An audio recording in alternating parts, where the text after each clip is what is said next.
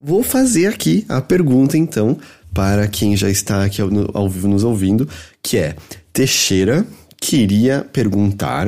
Não, não, não, não, não, não, não. Eu vou fazer não, do não, meu não. jeito. Vai, do seu deixa, jeito vai ser errado. É. De, deixa o Teixeira perguntar do jeito que ele tá, a gente tava conversando. Ok, ok. Vou perguntar pro chat e o chat me responde o que vocês entendem. Fechou? No chat mesmo. Se eu vir para vocês e falar assim, ou, oh, esse jogo tá no Xbox, o que vocês entendem? Vamos ver as respostas aqui. Uh, se tá no console.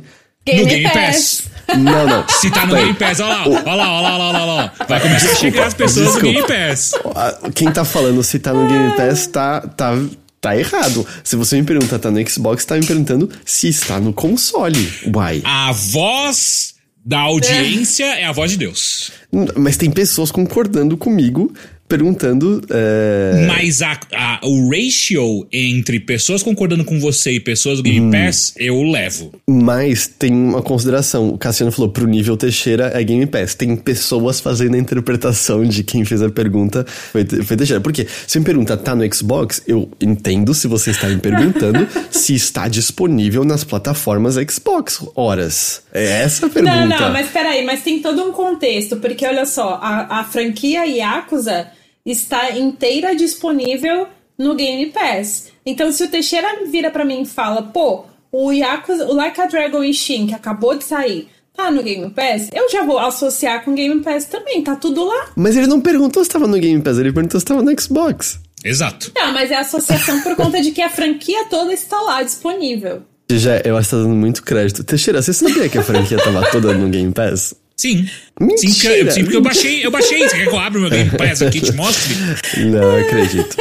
Olha, eu, eu entendo. Se você me perguntar se tá no Xbox, tem muito jogo que não está no Xbox. Horas. Se você me perguntar, Ghostwire Tokyo tá no Xbox? Não tá no Xbox, não saiu. Quando sair, vai estar tá no Game Pass também. Tem isso, vai estar tá nos dois. Mas, não, pera, mas já mas saiu, não saiu? Não, o Ghostwire não vai sair é, em abril, eu acho. Ah, tá. Só em abril. Não, pera. Como assim? O Ghostwire Tokyo. Deixa eu abrir meu, meu aplicativo aqui, não é possível. Não, ele é daquele bizarro que a Microsoft comprou a Bethesda, mas tinha acordo de exclusividade no PlayStation 5. Eu lembro, porque toda vez que eu abro o aplicativo. É que assim, o Xbox é um dos aplicativos que, né, é, é, ele abre junto com o meu Windows iniciando. E aí, uhum. sempre que eu abro, ah, não, tá pre-install aqui, ok, tá, tá é, pra pré-instalar. Ele mostra ali, isso, é, é. é, porque tava em destaque eu ficava, na minha cabeça, por conta dessa imagem em destaque na home do, do aplicativo da Xbox, para mim já tava disponível, mas ainda não. Ele agora tá na PlayStation Plus Plus, ou tá para entrar na Plus Plus, e aí quando ele sair no Game Pass ali em abril, além de estar de sair para Xbox, é, ele vai estar tá disponível, ele vai ganhar uma atualização em todas as plataformas também, que vai ter novas áreas, vai ter mais missões, mais colecionáveis, enfim, vai ter uma atualiza atualizaçãozinha aí que, que parece legal.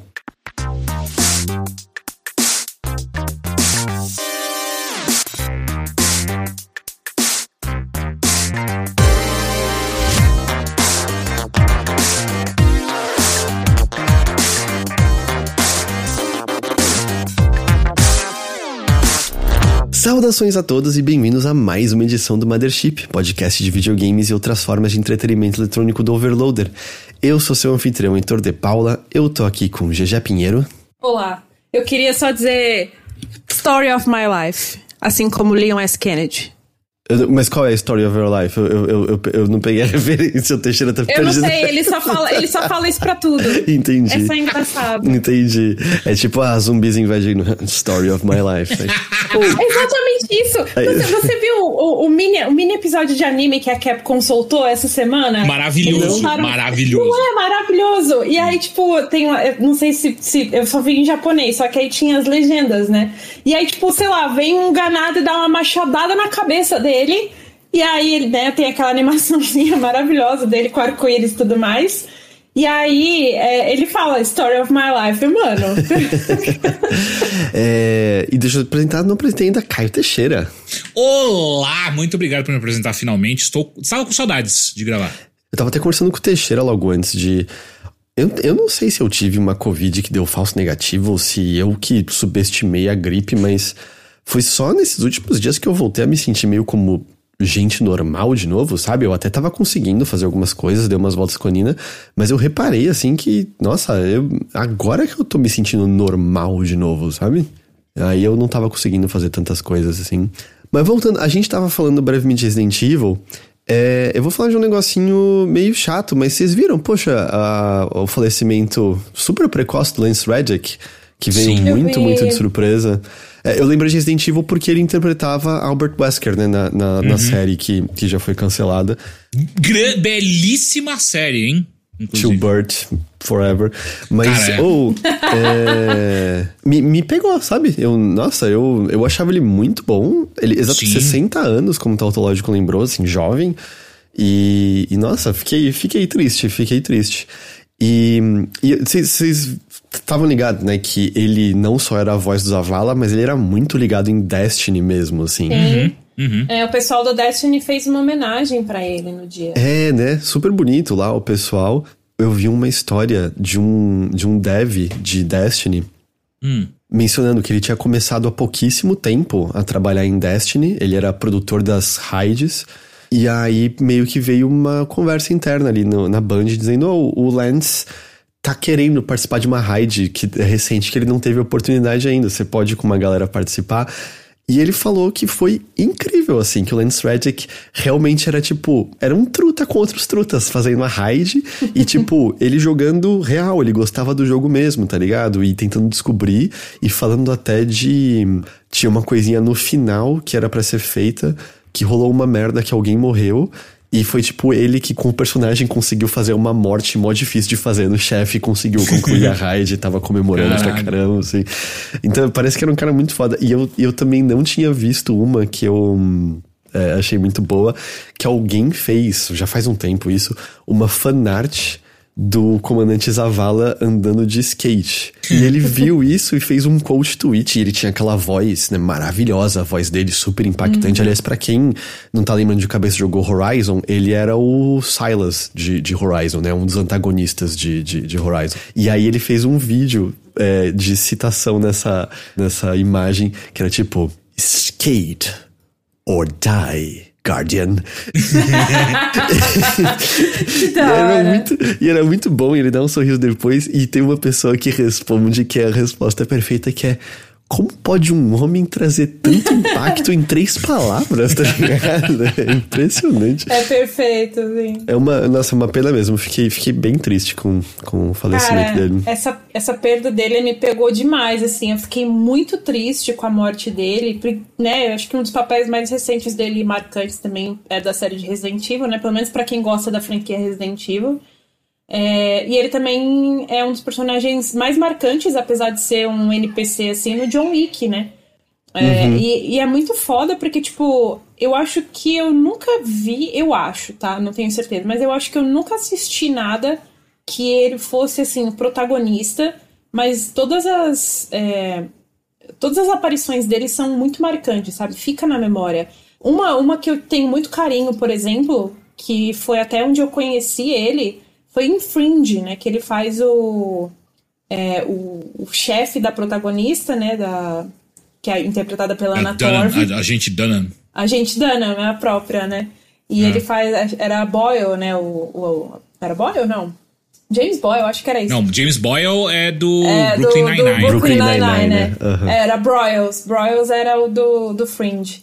Cara, que personagem bom, sabe? Ele, ele atuando é muito foda, ele era fantástico, sabe? Eu, fiquei muito triste com a perda dele. O, o John Wick 4 é o último papel dele, então. Imagino. Sim. Não sei se ele, se ele tinha, tinha gravado alguma coisa ou não. Eu acho É. que ele ia participar do derivado lá da bailarina, que é uma. Acho que é uma série, eu não tenho certeza se é uma série ou se vai ser um filme novo, mas é um derivado de John Wick que tá confirmado, estão gravando já. E aí eu acho que ele ia fazer uma aparição, ou, ou ele ia ser recorrente, não sei. Mas ele tava cotado. E, e- e só pra contar uma história rapidinho que eu vi alguém compartilhando no Twitter, que é na gravação do John Wick 4, teve uma vez que ele tava gravando aparentemente no set e o, e o Keanu Reeves nem tava lá. E era aniversário do Keanu nesse dia. E aí, aparentemente, no final das gravações do dia, o Keanu apareceu com a namorada dele e, e pra, pra falar oi pro pessoal da gravação, né? E era a primeira vez que o, que o Lance estava gra gravando o, no, no John Wick 4. E aí o Lance foi perguntar pra namorada do, do Keanu, né? tipo, nossa, mas é aniversário dele, não, tá, não tinha que estar tá fazendo festa, alguma coisa assim. Ela falou, não, é que ele falou para mim que ele queria muito te ver. E aí ele trouxe um bilhetinho para você. E aí era um bilhete ah. do Keanu Reeves falando assim, tipo, você é muito especial para mim, espero que você saiba disso, algo do tipo, sabe? E aí, tipo, e, e o Lance, é, a história conta que o Lance ficou super emocionado, tipo, cara, o cara veio aqui só pra me ver, como assim? É o Keanu Reeves, tá ligado? então, é foda, cara, as pessoas gostavam muito, muito dele, é impressionante. É, ele era muito, muito bom. Dudu lembrou também da participação que ele tem no Eric André Show, que é, é maravilhosa também. Nunca assisti. é, vale a pena ir atrás, é muito, muito bom. Mas enfim, sei que é, é meio um começo meio downer, mas é, aconteceu, né, de surpresa e uma pena mesmo, uma pena mesmo. Assim, mas o que, o que me consola nessa história toda, só para finalizar, é que, pelo menos as reportagens que eu li sobre, diz que ele morreu de causas naturais, né? Então, assim, pelo menos na minha fantasia pessoal, eu imagino que ele foi em paz. Mas, e aí você falou isso, né? Eu também, eu, eu óbvio, não, também não imagino que exista, mas eu também nunca cheguei a ver nenhuma obra na qual ele era protagonista mesmo. E, sei lá, pra mim era um ator que carregaria praticamente qualquer coisa nas costas, assim, dentre as coisas que eu vi dele. Se você considerar a importância do Wesker na série de Resident Evil, ele pode ser o protagonista. Até é. porque, assim, para mim, ele e a, a outra vilã lá eles são a melhor coisa daquela série. Eles carregam aquela série nas costas, né? Então.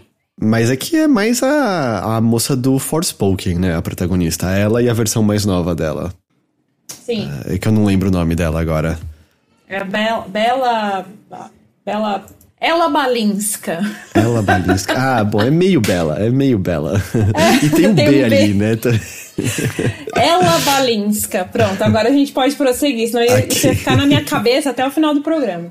Uh, mas estávamos falando de Resident Evil mais ou menos, e a gente tem mais Resident Evil para mencionar aqui, porque o que não podíamos, não, não podíamos comentar ainda no episódio da semana passada, que GG já estava jogando Resident Evil 4 Remake aí há um, há um tempo. E saiu. Sexta-feira passada caíram, caiu a data do embargo, né? Então tá liberado falar do jogo. Então, cá estamos nós, GG. Conta pra gente Resident Evil 4 Remake. É fantástico, é maravilhoso. Joga Resident Evil 4. É isso que eu tenho pra dizer. Então Tchau. é isso, obrigado. Valeu, próximo episódio. Não, assim, ó, eu joguei. Tava jogando já desde a semana passada, né? É, e aí eu estava fazendo aquele paralelo, que eu não podia falar na, na hora, né? Mas estava fazendo aquele paralelo com o original, porque eu estava jogando também o original, ainda estou jogando ele, né, bem aos pouquinhos, mas obviamente estou dando preferência ainda pro remake, porque, né, é mais novo e tudo mais, mas ainda assim, foi bom eu ter jogado o original é, em paralelo na semana passada, porque tinha muita coisa do começo do jogo que eu não lembrava. E aí, fazer o paralelo com o remake foi muito especial, sabe? Porque você vê que, tá, tem algumas coisas novas. Ele segue meio uma linha um pouco parecido com o do Resident Evil 2 Remake, só que eu acho que ele não ousa tanto na reimaginação, né? Ele reimagina algumas coisas, né? Obviamente, tem algumas coisinhas que são diferentes, algumas surpresas. Né, algumas coisinhas estão diferentes, fora do lugar, algumas coisas acontecem antes, outras depois. Então tem, né, o, tem toda essa questão de que, tá, eles reimaginaram algumas coisas. Mas eu acho que diferenciar, assim, que nem o Resident Evil 3 Remake fez, que ele foi mais ousado nesse, nesse conceito, né, ele já não faz tanto. Então, assim, dá para comparar o remake com o original, eles são muito parecidos mesmo. Eles são mais, vamos dizer que o remake é mais fiel ao original, né? Em termos de, ah, não tem, sei lá, uma, uma coisa nova. Só para dar um exemplo aqui para vocês entenderem, porque eu ainda não posso falar de, de spoilers do Resident Evil 4, né? E eu também não, não pretendo fazer isso, pelo menos não explicitamente, para não estragar a experiência e não, não, não tirar essas sur pequenas surpresinhas de vocês também. Mas é só para ter um, um, parâmetro, né, para vocês entenderem o que, que eu tô falando. No Resident Evil 2 Remake, é, a parte final do jogo, ela, ela tem muitas coisas diferentes, né? Tem aquele policial, Marvin, que é o primeiro policial lá que você encontra que te ajuda também. São circunstâncias diferentes, eles, eles diferenciaram muitas coisas, né? Nessa, nessa questão de história, de como você conhece certos personagens, o destino deles, né? Em que hora acontece tal coisa com eles, tal, tal, tal. É, os cenários também. Então, tipo, eles não foram tão ousados quanto o remake do 2, pelo menos, pelo menos eu, eu achei. Mas ainda assim, eles reimaginaram de uma forma que, tipo, tá, isso aqui é, é original, eu acho que eu tô. Eu acho que eu sei onde eu tô no jogo.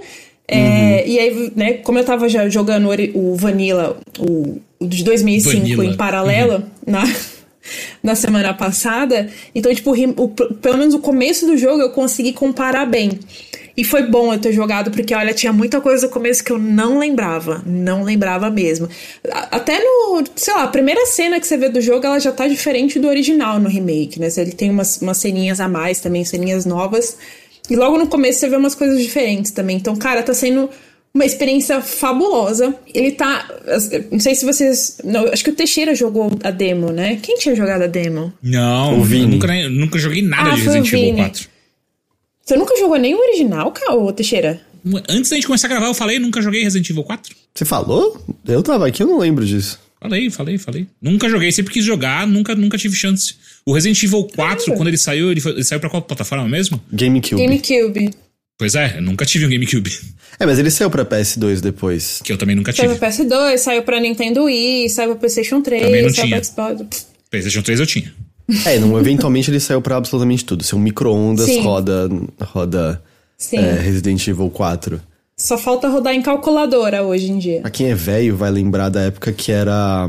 Ele. Era uma época que Capcom. Eu, eu acho que ele não era parte dos Capcom 4 ou 5, não lembro agora, mas era uma época que a Capcom tinha um flerte maior com o GameCube, que era quando eles falaram: ah, vamos fazer os jogos pra, pra Nintendo.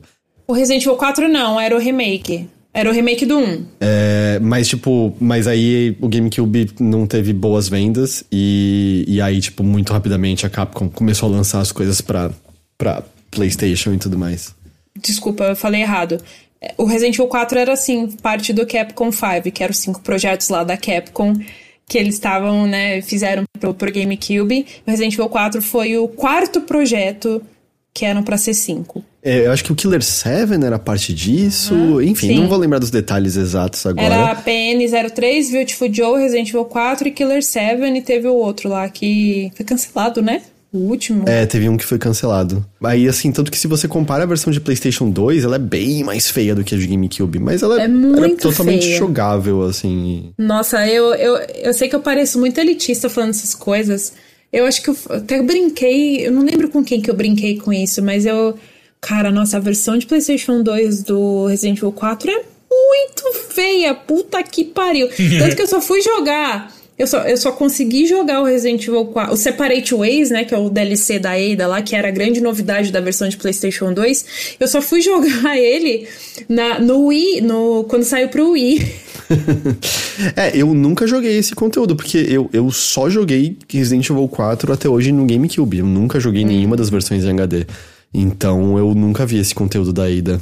Ele é bem é. bom, ele costura muito bem o, o jogo, assim, né? Costura o jogo a outras coisas da franquia, porque o 4 ele é muito isolado, né, em questão de história. Inclusive no remake, eu acho que eles estão fazendo um trabalho muito bom. E até essa. De, meio que para justificar também a existência de um remake do 4, mas eles colocam certas coisas assim que vieram em jogos mais recentes para você fazer essas ligações, sabe? Hum, e eu achei hum, isso tá. fantástico. Eu adorei, de verdade. Assim, eu sou uma, como chama, como a Monique do Resident Evil Database fala, eu sou uma Maria Lorinha, né? Eu adoro a lore de Resident Evil. Mas, mas hoje, já aproveitando, é. me explica um pouco qual é que é da lore do, do Resident Evil 4 sem entrar em spoiler. Tipo, porque o último que eu tinha jogado era o 3, o Nemesis. E ah. aí eu só fui jogar de novo o. Joguei um pouco do 5 e depois o Village. Nossa, você deu uns pulos aí. Então, que bom que você perguntou, né? Até para quem nunca jogou, nunca, nunca teve oportunidade como você, Teixeira, de jogar Resident Evil 4. Viu? Eu sou o orelha do dia. Mas vamos lá, o Resident Evil 4, ele é, ele é uma sequência direta do Code Verônica na, na linha do tempo ali. Vixe, que veio um, nunca dois... nem vi Code Verônica. Ah, Code Verônica é maravilhoso, maravilhoso. É muito bom, é um dos meus favoritos. Mas tem lá, né, o 0, 1, o 2, o 3, aí tem o Code Verônica e aí ele continua a partir daí. Ele se passa, em termos de história, seis anos, 2004, é, seis anos depois de, da, da cidade de Raccoon ter sido destruída no final do Resident Evil 3, né? Que você joga o 3, uhum. termina lá, a Jill escapa da cidade, mas a cidade é destruída por um míssil. E aí, passa seis anos depois disso. Só que aí, né, como vocês devem ter visto já em trailer e tudo mais, é, no final do Resident Evil 2, a Claire segue viagem, né? Ela vai continuar atrás do irmão dela. E ele deixa o Leon, né? Que foi outro sobrevivente também junto com ela, e a Sherry, que é aquela garotinha, deixa eles é, serem resgatados pelo, pelos militares, né? Os militares chegam ali, resgatam eles tudo mais ali na fronteira da cidade. E eles são levados pelo governo norte-americano. E ela fica sob custódia deles, né? Até porque ela tem o histórico, né? De, de ter o pai dela, foi um cientista da Umbrella e tudo mais. E tem outros detalhes também, mas aí seria um pouco de spoiler para quem não jogou. E o Leon, ele, né, fazem uma oferta pro Leon que ele literalmente não pode recusar. e, tipo, né, coagem ele a se tornar um agente especial do governo, receber todo um treinamento e tudo mais. Caso contrário, caso ele não aceite, né, o pessoal poderia fazer mal pra menina e tudo mais. Então ele é meio que coagido a aceitar isso, ele não tem outra escolha. E ele é um cara super, né, gente boa e tudo mais, então ele aceita, passa por todo o treinamento. E aí o Resident Evil 4, né, se passa depois de tudo isso, seis anos depois que aconteceu tudo isso. E o Leon é enviado, ele já é um agente do governo, então ele é enviado para essa vila remota na Europa, que pelo menos no, né, chamavam de El, El Pueblo. Por quê? Por que, que ele é enviado para lá? Porque a filha do presidente dos Estados Unidos foi sequestrada. E aí eles, eles né, investigam. e levaram para El Pueblo. El Pueblo, você não conhece a, a grande cidade de El Pueblo. levaram para uma vila remota da Europa chamada El Pueblo e é isso, a menina tá lá e é a dica que ele tem. Então ele vai para lá, vai investigar, né, enfim, ele chega na vila e ele começa a ser atacado pelas pessoas de lá. As pessoas têm um olho vermelho, né, começa a agir meio que como zumbi, porque, né, até no é, na própria demo do Resident Evil 4 que sai, do remake, né, que saiu recentemente, você tem essa interação com o primeiro ganado, né? Os ganados são os inimigos do Resident Evil 4. E aí, nessa primeira interação, eu gostei muito porque eles colocaram muito essa nuance de, tá, os ganados estão parecendo mais zumbis aqui, sabe? Ah, eles mudaram um pouquinho, assim? Eles mudaram no sentido de, tipo, cara, é, quando você tem a, primeira, a primeira interação no remake com o ganado, é, ele tenta atacar o Leon, né? Que nem no original. E aí o Leon dá um, um chute, uma bica muito forte. É muito foda a bica dele. Assim. E, e, aí, tipo, o cara, né, quebra. Ele quebra o pescoço na hora que ele bate na parede. Então, tipo, morreu, né? E aí você desce ali, aí já é uma, já é uma parte diferente do, do original, né? E isso tá na demo que saiu do Resident Evil 4, gente. Ele desce ali na cabana, né? Ele continua investigando a cabaninha ali do primeiro ganado. E aí, quando ele desce pro porão, ele vê o corpo do policial morto, que é o que tá passando agora. Mas então, mas quando você vai voltando para a superfície, vem aquele primeiro ganado de volta com o pescoço quebrado e ele vai para cima de você. Então ele lembra muito um zumbi nessa. Uhum. Olha lá, ó. Ele é. lembra muito um zumbi nesse, nesse, nesse sentido, sabe? Tipo, pô, o cara. Eu vi o cara. O pescoço do cara quebrando, estalando na minha frente, o cara morto, ele tá vivo de novo e vindo na minha direção, sabe? Então ele lembra nesse sentido. Pô, mas o Leon já passou pelo Resident Evil 3, porra. Ele tinha que estar tá velho de guerra, né? O 2. Pelo 2, isso. É, pô, o mínimo é que ele dá mais dois tiros depois que ele quebrou a cabeça do velho. Mas, né? mas eu acho que até então você nunca tinha encontrado alguém em Resident Evil que tinha aparência humana desse jeito como o inimigo, Exato. entendeu? O zumbi é obviamente um zumbi, ainda mais se você considerar a aparência no remake que a gente vê, a gente vê eles com um pedaço faltando peraí, e tal. Peraí, uhum. Você tá me falando o seguinte, Heitor. A partir do momento que a gente vive um semi-apocalipse zumbi, você não vai considerar que todo morto é um zumbi em potencial? Não, eu, é, Teixeira, vamos lembrar assim: o Leon foi resgatar a, a filha do presidente em El Pueblo sozinho, com uma, sozinho. faca quebrada e uma pistola, sozinho. Verdade. Então, assim. Não, mas, mas ó, Teixeira, mas tem um detalhe, porque assim, tudo, todo esse pesadelo que ele viveu lá em Raccoon City, no 2, foi lá nos Estados Unidos. Seis anos ah, na Espanha passaram... aqui não acontece esse tipo de coisa na Espanha. então, mas vamos, vamos supor, tenta se colocar no lugar do cara. Tipo, tá, aconteceu esse trauma com você aqui em São Paulo, tá? Passou seis anos, passou seis anos, você nunca mais viu nada disso, continuou lá em treinamento, papapá. E aí você viaja para uma missão, sei lá, na. Sei lá, fala um país aí. Rússia. É o Peblo. Sei lá, você vai pra Rússia para fazer uma missão que não tem aparentemente nada a ver com zumbis nem nada do tipo. Você chega na Rússia e aí os caras começam a agir que nem zumbi, mas eles estão falando com você e ainda parecem muito humanos. Pô. Vou matar todos com tiro na cabeça. não, mas, é, tipo, porra, é... me dá uma metralhadora que eu faço mais rápido, inclusive. É compreensível, porque, tipo, a ideia, tipo, de verdade, até onde eu sei, a ideia é que, óbvio, é aquela coisa, né, de suspensão da descrença, porque é um videogame, de uma história meio B e tal, mas a ideia é que meio ninguém sabia que tinha uma outra coisa que tinha esse efeito nas pessoas, né? Você Exato. no começo do jogo nem sabe o que, que é que faz as pessoas serem Exatamente. do jeito que elas são. Então eu acho que é meio diferente. E eu só queria mencionar o comentário do, do druida bicheiro, onde fica El Pueblo? Fica em El País. Caralho, oh, sério, Capcom é realmente, ó. Nossa, que coisa. Essa série é realmente. É... Ah, meu Deus, que ah, coisa deliciosa. Tem, tem mais uma coisa também que, tipo, eu na pele do Leon me faria acreditar que eu nunca mais ia ver, né? Tudo bem, acho que seria um pouco de ingenuidade, ingenuidade minha. Mas, cara, nesses seis anos aí que se passaram do 2 pro 4, a Umbrella acabou. Né? Tanto que quando você começa o Resident Evil 4 original, a primeira frase da abertura do jogo é Umbrella is over, né? Tipo, six years ago, Umbrella, blá, blá, blá. Aí ele vai explicando, né? Tem uma narraçãozinha do Leon e ele vai explicando que acabou a Umbrella, acabou a Umbrella. Por conta dos eventos, né, que não deu para esconder depois de Raccoon City ser evaporado, né? Exato, né? Eles foram a julgamento, né? Analisaram tudo, etc e tal. Enfim, todo mundo que estava relacionado a Umbrellas deu muito mal, aí a empresa declarou falência, acabou, acabou. Só que aí depois, né, nos filmes e nos outros jogos, você descobre que, pô, acabou, mas eles venderam muito. É, todas as, as, criações da Umbrella acabaram, né? Foram parar no, no mercado oculto, né? Então, tipo Cara, tem um monte de coisa aí sendo revendida no submundo, etc e tal. No submundo do crime. do jeito que você falou, realmente.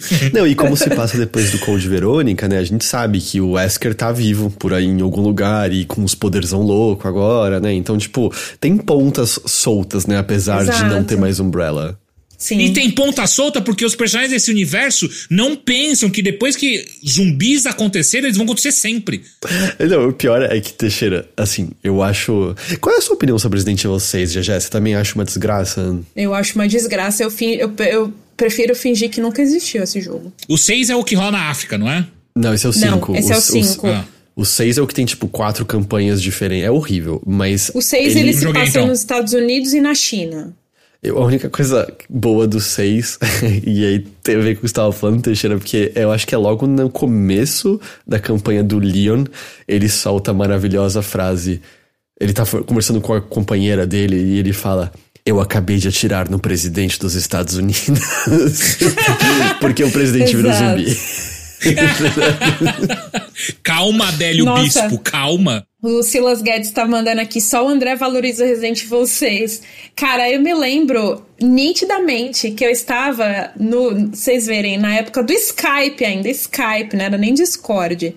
Eu tava no, no Skype com ele, uma galera. E aí a gente tava, tipo, conversando na hora que saiu o trailer do Resident Evil 6.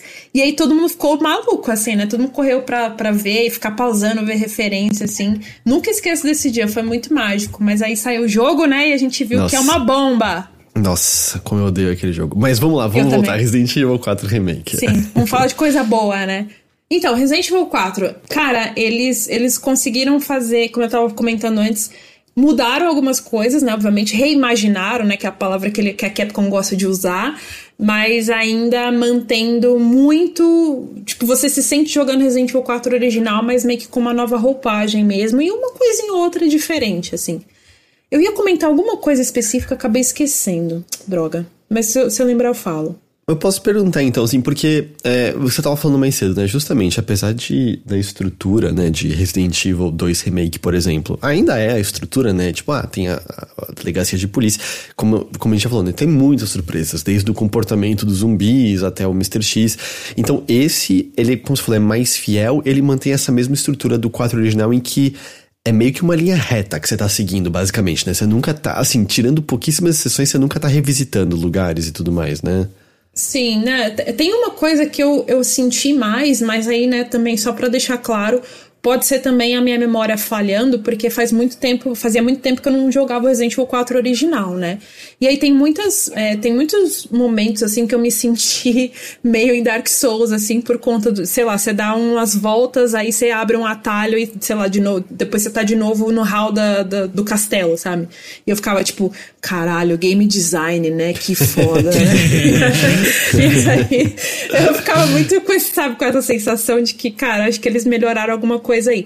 Mas, de novo, né, jogando o original, pelo menos até a parte ali do, do Del Lago, que foi onde, até onde eu, eu parei no original, deu pra, pra comparar assim. E tem algumas coisas, tem algumas voltas que você dá também, depois você sai de novo na, naquela parte onde você enfrenta o Doutor Salvador pela primeira vez, sabe? Eles uhum. têm uns atalhos assim que você dá a volta no vilarejo e sai onde você nem imaginava. Mas enfim, tem, tem isso. Lembrei do que, que eu ia falar. O castelo Puta que pariu, o castelo. eu odiava o castelo no original, mas eu odiava o castelo porque eu acho muito chato. Chato no sentido de que, cara, esse castelo é muito grande, ele ocupa uma parte muito grande do jogo, sabe? E aí eu lembro que isso, desde as primeiras vezes que eu joguei esse jogo, eu falava, cara, esse castelo não acaba. E era só, tipo, o gigante, é o gigante, e aí poço de lava, e aí você dá a volta no carrinho, e o bagulho não acaba, não acaba, não E aí acaba. uma estátua gigante do Napoleão te perseguindo. Ai, que horroroso, sim. Não, era maravilhoso, pelo amor de Deus. A perseguição Nossa, da estátua não, é muito eu boa. Eu odeio. Eu odeio esse Megazord do, do... Como é que é o nome dele? Esqueci. Eu esqueci o do Napoleãozinho lá, né? O... Do Napoleão, não é Salazar, é o. É Salazar, né? Salazar, é Salazar, Salazar. é Salazar, é. é eu Salazar, tava é. confundindo com Sadler. É, mas, cara, esse Megazord do Salazar. Enfim. cara, o castelo agora no remake, ele tá realmente assustador.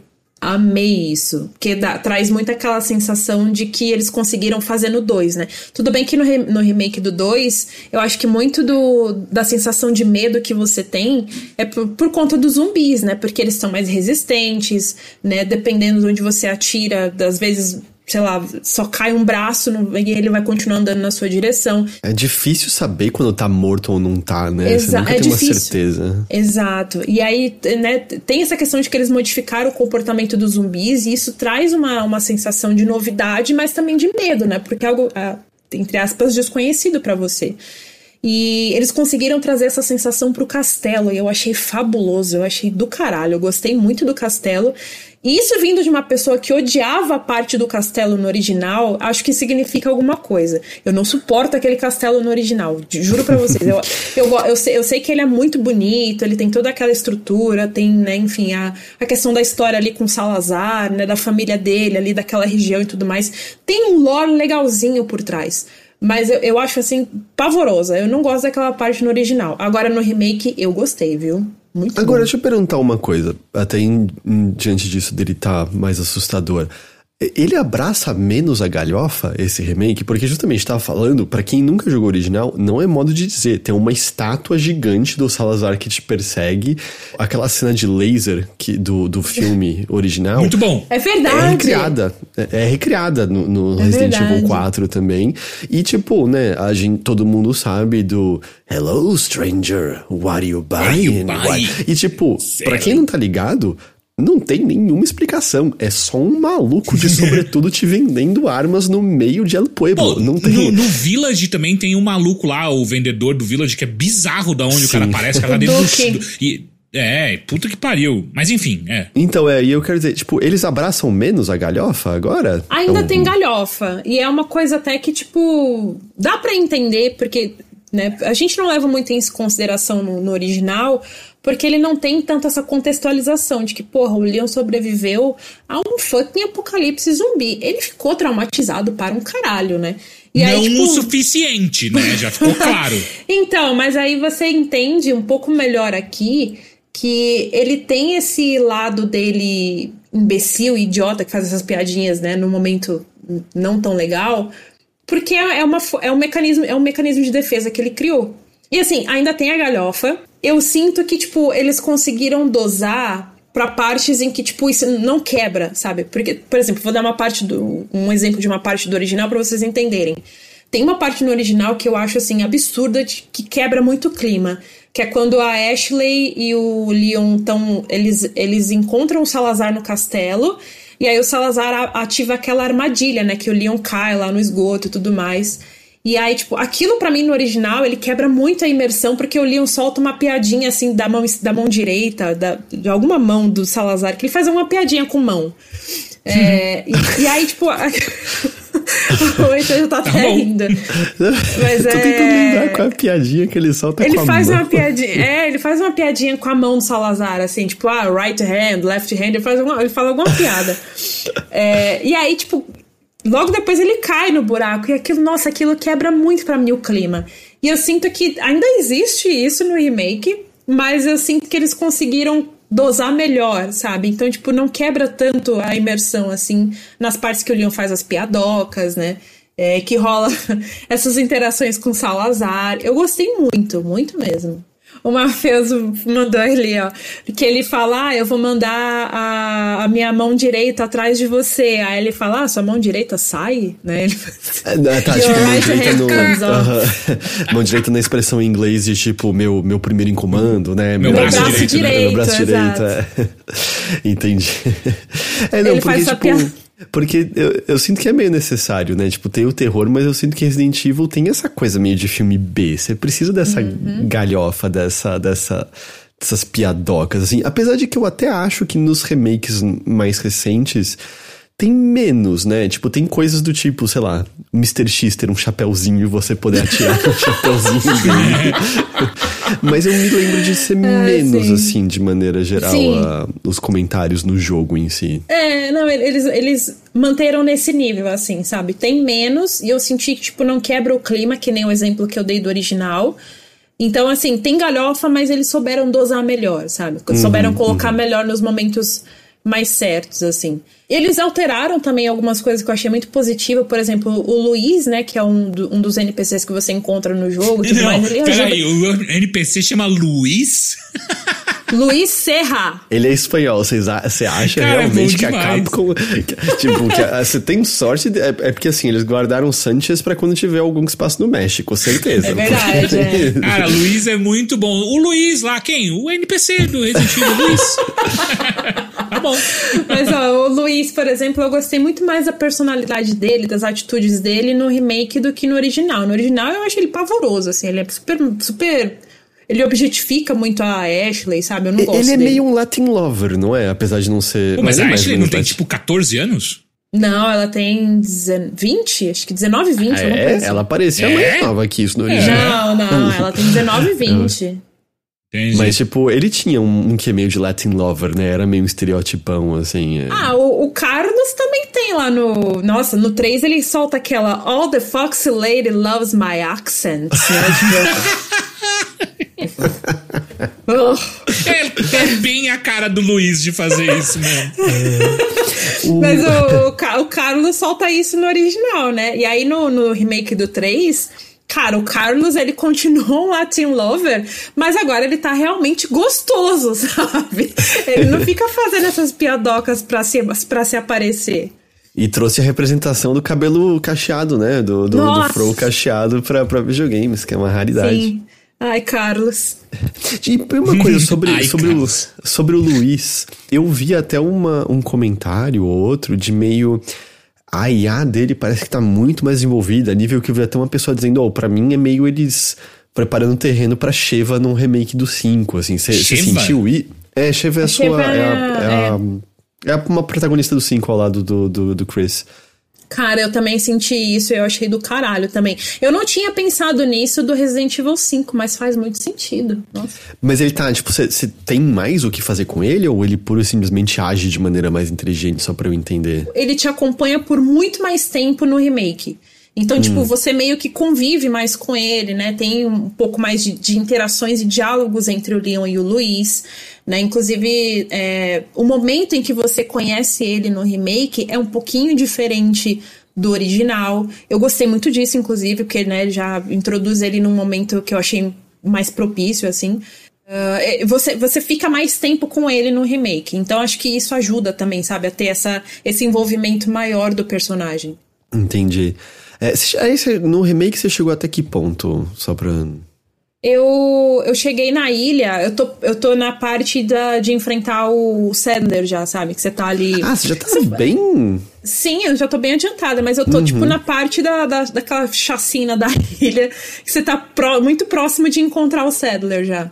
Ok, acho que a gente consegue falar isso por cima, até porque, para quem nunca jogou, tem tipo uns bichos mais avançados que é muito surpresa legal, mas é, eles meio que usam os mesmos inimigos do original, ou eles aumentam a variedade de, de inimigos? Aumenta. Não, aumenta é? a variedade. Ah, eu gostei muito legal. disso também. Eu, eu adorei, porque, por exemplo, os, acho que na, na própria demo tá, dá pra ter uma ideia disso, sabe?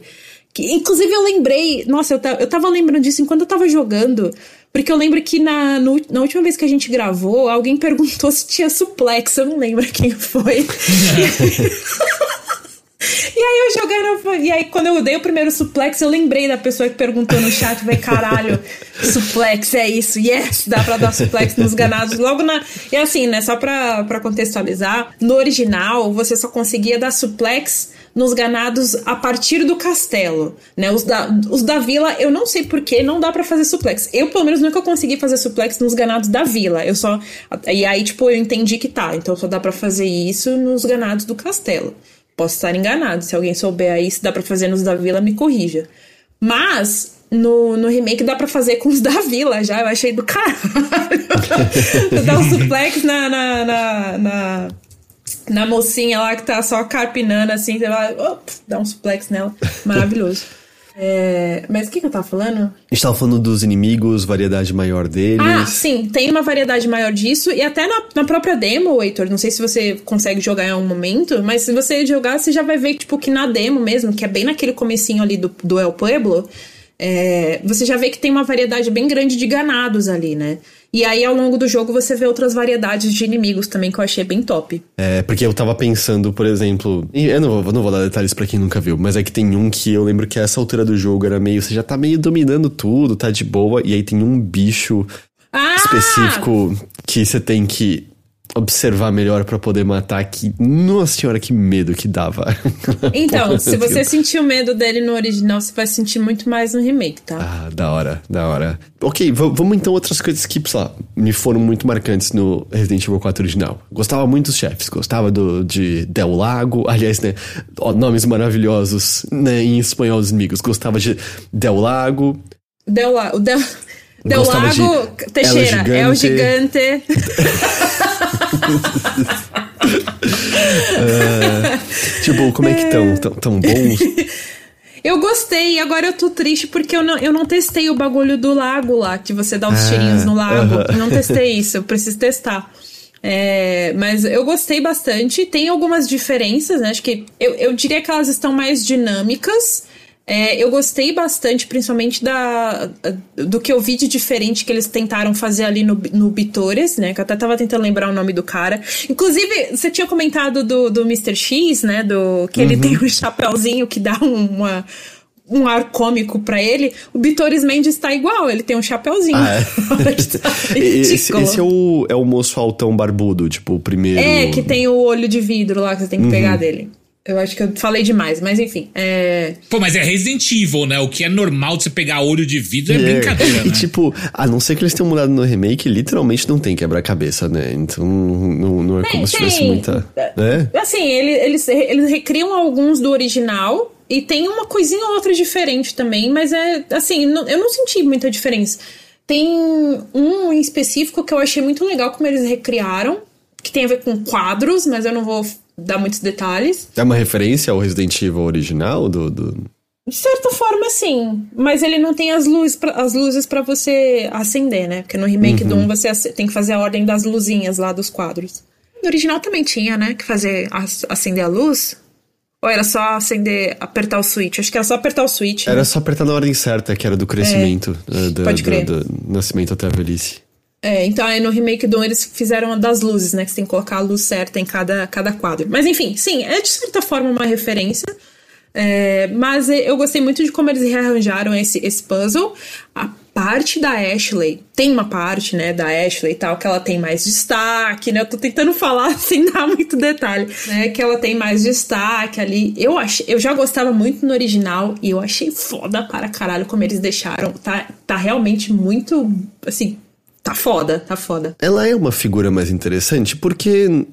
Sim. Lembrei, lembrei agora até que teve discussão na jornosfera ah, brasileira, disso. na jornosfera brasileira. Mas ah. o fato é que, como o texto indicava, eu concordo plenamente. A Ashley era só uma deusada em perigo, sabe? Ela não tinha nenhum, nenhuma serventia no jogo, fora ser meio um empecilho meio chato, assim, sabe? De tem que proteger.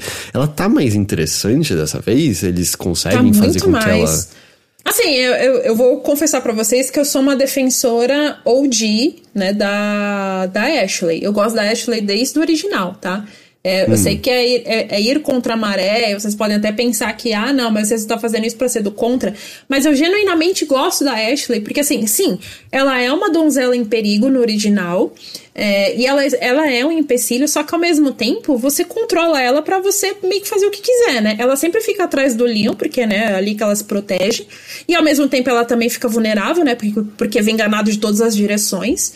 Mas, tipo, você dá o comando pra ela, tipo, ó, fica aqui, ou então se esconde, ou então abaixa. Então, tipo, é você que vai dando os comandos para ela, né? Então, de certa forma, você controla ela. E é, eu sei que não é todo em todo momento do jogo que você consegue mandar ela se esconder, mas no momento que dá pra ela se esconder, eu acho fabuloso. Ela se escondendo lá no latão de lixo. É, eu lembro disso, de mandar é, entrar aí no lixo. E aí, é, tipo, é, limpar tudo e aí depois. E se puder não sair, melhor ainda. mas eu, assim, eu gosto da Ashley, porque assim, cara, se eu fosse uma mulher de 20 anos, 19, 20 anos, alguma coisa assim, que é estudante e é filha do presidente dos Estados Unidos, podre de rica, né? Enfim, se eu fosse tudo, todas essas coisas, tivesse todos esses elementos na minha vida, claro que eu ia ser uma patricinha que não sabe ah, se não. defender, que só sabe gritar pela pessoa que tá ali para me salvar, sabe? Eu era tudo que eu ia fazer. Então as pessoas assim, eu entendo que, tipo, tá, enche o saco ela gritando o tempo inteiro. É, qual, qualquer personagem podia ser o filho do presidente, que seria um. A gente viu hoje os stories da filha da Sofia Coppola, não sei bem a diferença entre uma cebola e um alho, tá ligado? Meu Deus. Mas, mas assim, é que de qualquer jeito a personagem fica relegada a isso, sabe? Ela não. Ela, tipo, mesmo, mesmo nos diálogos, ela não tinha nenhuma forma de agência, não era uma figura particularmente interessante, sabe? No, tipo, o papel dela no jogo era ser algo pro Leon proteger, mas nada, é mais por isso, sabe? Que eu, que uhum. eu, que eu digo. Mas eu totalmente entendo, assim, nem. Não, não, é que é Resident Evil, tá ligado? Se a porra da Cheryl consegue correr de cachorro e pegar as coisas, ela podia fazer alguma coisa. Mas é que mecanicamente, no geral, ninguém gosta, né, de escort mission. E eu até acho que no original hum. a Ashley era de boa em relação a isso, né? Mas pelo que você fala, tá melhor agora? Ela tá melhor. É, eles melhoraram muito a IA, as interações também estão bem legais entre ela e o Leon, eu gostei bastante. É, eu gostei muito da, da, da entre aspas, a personalidade dela, né? Porque ela tem mais destaque, sim, no remake. E, assim, estou, eu gostei muito mais da do remake, mas eu já gostava da Ashley do original, né? Porque, uhum. sei lá, eu, eu me coloco muito. Tudo bem, tem essa problemática dela ser, sim, uma. uma uh, como é que é? Donzela em perigo, né? Que né, tem toda uma problemática aí ao, ao, em torno disso. Mas ao mesmo tempo, eu, eu penso muito, cara, se fosse eu no lugar dela, eu ia fazer pior até. não ia deixar o Leon em paz, eu ia ficar no ouvido dele, Leon, Leon, Leon, ali, ó, tira ali, Leon. Leon, seu filho da puta, é tudo zumbi, mano. Dá dois tiros depois que cai, caralho. Peraí, eu sou a porra da filha do presidente do maior império do mundo e mandaram só você com uma pistola e uma faca é. quebrada pra me salvar. Eu ia ficar meio pistola, eu ia ficar meio bravo. Exato, mas é, eu, eu enfim, eu gostava já da Ashley do original, mas o remake ela tá assim fabulosa. Eu acho que ela vai calar muito a boca das pessoas assim que já não gostavam dela. E eu gostei, acho que dá para ressaltar isso e até voltar um, pro, um pouco pro Mercador também, porque a dublagem em PTB, o jogo tá dublado em português brasileiro, né? E eu gostei muito da dublagem desses personagens em especial do mercador. Eu acho que as pessoas vão estranhar de começo, né? Até porque tá, assim, tá impresso na nossa memória, tá? Tipo, é um negócio que não sai mais da memória. Até o Teixeira que nunca jogou sabe, né? Que ele tem aqueles trejeitos dele e os, né, os maneirismos dele de tem aquela risada, thank you, né? Eu sei que vai causar um estranhamento, mas tá muito bom. E a risada que o dublador brasileiro conseguiu colocar ali tá perfeita, tá perfeita. Tem um detalhe na, no original que quando você. Dá pra você fazer atrocidades com o mercador no original. É, mas quando você mira a, a arma pra, pra cara dele, no original, dá pra ver que ele tem o um olho vermelho, né? E aí você. Até eu lembro que na época que o Resident Evil 4 saiu, tinha muitas teorias nos fóruns e tal. Nos fóruns que eu participava de Resident Evil, a galera ficava debatendo muito, né? Pô, será que ele é um ganado? O que será que aconteceu com ele? Porque, né, não, dá para saber. E. Enfim, ah, e tem uma coisa também que eu achei que eles eles contextualizaram melhor no remake, que são meio que umas side missions, só que é meio é, é o mercador te pedindo para fazer essas coisas, sabe? E obviamente ele dá umas recompensas legais também. Eu, no original, se eu não me engano, não me engano, não, é, era só isso mesmo. No original você encontra aquele bilhete dos medalhões azuis, né? E é ele que tá pedindo aquilo para você, né? Só que no, no, remake eles colocaram mais coisinhas que eu achei muito legal. E ele vai te dando cada vez mais recompensas também. Eu achei bem, bem maneira, assim, essa, essa alteraçãozinha que eles fizeram, sabe? Parece muita. Parece pouca coisa, mas ajuda. E é muito é, legal. um pouquinho a mais, né? Sempre, é. sempre divertido. E agora que você falou, eu acho que eu lembro do original, assim, ter essa parte dos medalhões bem no começo do jogo e de eu achar. Acho que vai ter no jogo inteiro isso e de não ser uma coisa muito recorrente esses minigames, assim. Até tem uns aqui Sim. ou ali, mas não é uma coisa tão recorrente assim no jogo, né? Mas é, é isso, cara. Eu, eu, ainda não vi o final final, né? Porque eu tô ali na porta do Sadler. Falta, tipo, fazer só mais uma chacina. E aí eu chego nele. A parte da ilha é loucura, né? Chacina atrás de chacina, de ganado. E é ganado atrás de ganado e aquela horda, né? Basicamente o modo horda quando você chega na ilha. E, e até é uma coisa muito curiosa que aconteceu, porque assim, no original eu gostava da parte da ilha, muita gente não gosta da parte da ilha, eu gostava, por um motivo meio bobo, mas eu gostava muito, que é. é tem, além de ter o, aqueles inimigos lá que estava falando, Heitor, que é só nessa parte que eles aparecem, eu gosto de como os ganados agem na ilha. Que eles têm, eles têm uns gritos muito esquisitos, que eles ficam. Viraram corujas. Caralho. e é engraçado. E eles ficam gritando, yeah, yeah. E aí, eu, cara, eu lembro que, sei lá, eu era adolescente na época e eu ficava rindo muito desses ganados, sabe? Então é um motivo meio bobo, mas eu gosto muito da ilha porque eu acho ela muito divertida. Só que no remake eu já não gostei tanto. Não sei se é porque eu já, sei lá, amadureci, já não tenho mais saco pra modo horda. Que se você parar pra pensar, é basicamente isso, né? Tanto no original quanto no remake, você chega na ilha e a ilha vira um modo horda. Não para de vir enganado pra cima de você em todas as salas que você entra. E a essa altura você já tem, tipo, né, armas até dizer chega, metralhadora, pistola, é, então. sei lá mais o que, né? E enche o saco, né? E, obviamente, dá para ignorar tudo isso. No original, principalmente, dá para fazer isso, né? Se você assistir speedruns assim, a galera só ignora os, os ganados e vai embora, né? Dá para fazer isso. É, mas ali, né, tô conhecendo, eu quero vasculhar, eu quero explorar, eu quero ver o que, que tem diferente, quero né, ver se de repente, sei lá, tem alguma interaçãozinha a mais com o Leon e a Ashley. Enfim, eu quero, sabe, desbravar o quanto eu puder e eu tô jogando pacientemente, tô jogando de boas. Então, assim, eu estou. Falta só lá mais uma, uma ou duas chacinas eu chego no Settler, mas, cara. Aqui onde eu estou desse jogo, eu já acho ele um dos concorrentes ao jogo do ano, assim, porque ele tá incrível. Ô, louco. Ô, ele louco. tá muito bom. Eu, deixa eu perguntar um, uma coisa, né? Já que agora você já conseguiu sentir e você também tá com o original bem fresco. É, com essas mudanças que ele tem, né? Desde, ah, você pode andar e mirar, tem o lance do, do parry, né? E tem essa faca que, que quebra, você tem que achar mais facas. Você sentiu que, no geral, a dinâmica do combate, você sente ela diferente de maneira geral? Ou ainda tem esse esquema meio... Porque Resident Evil 4 original, né? Assim, é, você mencionou na edição passada que, ah, muita gente faz o esquema, né? Tiro na perna, bica. Mas eu sinto que isso era um uma coisa avançada, depois você pegou mais jeito do jogo. Eu lembro que a primeira vez que eu joguei era muito tipo, atira, atira, atira, corre que nem louco para algum lugar, aperta, acho que era pra trás e B pra dar 180 e corre mais que nem Isso. louco, aí você acha que tá a salvo e aí alguém sussurra na sua orelha. atrás de ti, cabrão. E assim, puta que pariu, o que, que tá acontecendo? Então, você sente, a, a, sabe, o, como você sente o ritmo do combate? Cara, eu acho que ele tá real. Que nem eu tava comentando antes, você pode fazer essa estratégia, eu acho que é mais para quem já conhece, né? Que nem você comentou, ah, quem já jogou pelo menos uma vez o original, ou já jogou a demo, já viu outras pessoas jogando e quer aplicar também a técnica, tem essa facilidade de que tá, você pode atirar uma ou duas vezes ali na perna, no joelho do ganado, ele vai cair no chão ou vai se ajoelhar, enfim, vai cambalear, alguma coisa do tipo, e aí você pode, né, usar a faquinha para economizar munição. É uma tática que eu acho que tipo todo mundo já usa, né, ou pelo menos já ouviu falar sobre, ouviu outras pessoas fazendo e querem aplicar também. Meu, peraí, botaram fogo numa vaca. Sim, eu, eu não gostei disso, não. Eu achei crueldade. Como você acha que você faz um hambúrguer que você come, Teixeira? Mas ela não tá viva, eu acho. Não, é, é assim, é assim como. A carne tem... pra ficar terra tem que ser assim.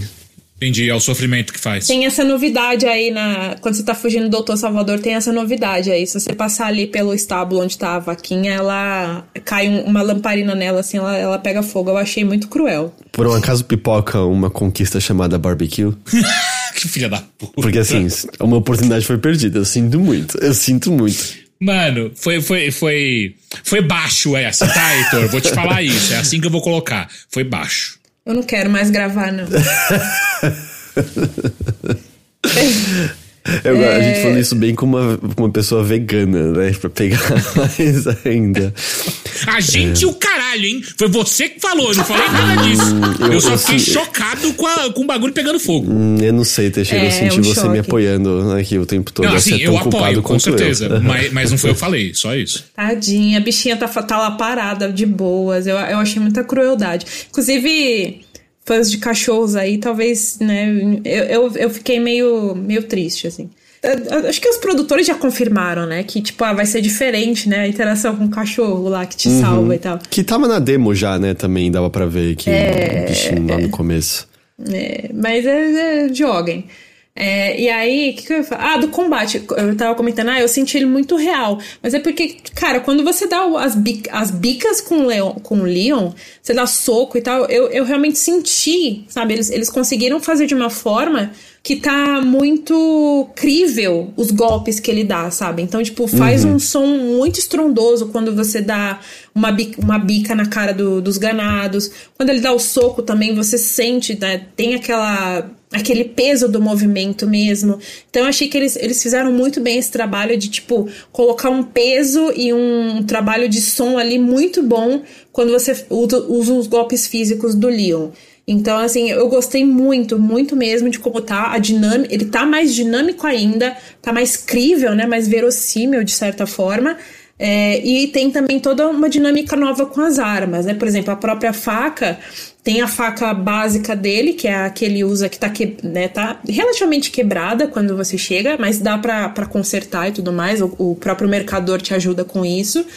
É, mas, por exemplo, se a sua faca padrão quebrar, de verdade, assim, tipo, acabou, não dá mais para usar, você pode coletar outras facas pelo cenário, tipo faca de cozinha, é uma faca de cortar ah. carne. Então, tipo, dá pra. Só que aí elas são de uso único, né? Pelo menos as, as que eu peguei era de uso único, então ele usava uma vez só e já descartava.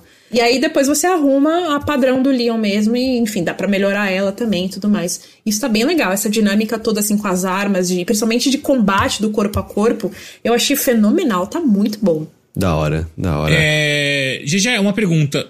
Você sente que tem algum elemento dos outros remakes, ou até mesmo dos Residentes mais novos, nesse remake do Resident Evil 4? Tem. Você diz elemento de jogabilidade ou de história? Isso, isso, jogabilidade, jogabilidade. jogabilidade. Hum... Ou, ou mesmo história também, tudo bem, se, se tá refletindo. agora tá que eu pensei. Porra, minha pergunta parecia que ia ser boa, ainda agora ela não melhorou, tá ela melhorou minha, é minha pergunta. Da, é que da história tem, tem sim coisas, eu até comentei antes, tem algumas coisas de história de jogos mais recentes que ele me, meio que colocaram aqui no remake do 4 para fazer já a ponte, né? Melhorar essas uhum. coisas uhum. também. Porque o 4, como eu comentei lá no começo, ele é meio que o original, pelo menos, ele fica muito isolado, né, no, na cronologia da, de Resident Evil, assim. Mas agora eles conseguiram abraçar melhor o Resident Evil 4 em toda a mitologia, sabe? Ficou muito legal. Eu tô tentando lembrar de detalhes, mas na minha cabeça elementos do 5 e mais recentemente do 8 dão uma amarrada com os ganados, a mitologia maior, não dão? Ou eu tô viajando? Sim, sim, é meio que isso. Ah, tá. Mas, uh, em termos de jogabilidade, é que eu acho que não sei o quanto o 4 se inspira no 8 ou o 8 se inspira no 4, porque o, o Ita meio que tem uma maleta, né, no, no 8, no Violet. Uhum. Então tem essa dinâmica aí da maleta, de você organizar as coisinhas. Ah, lembrei, tem a.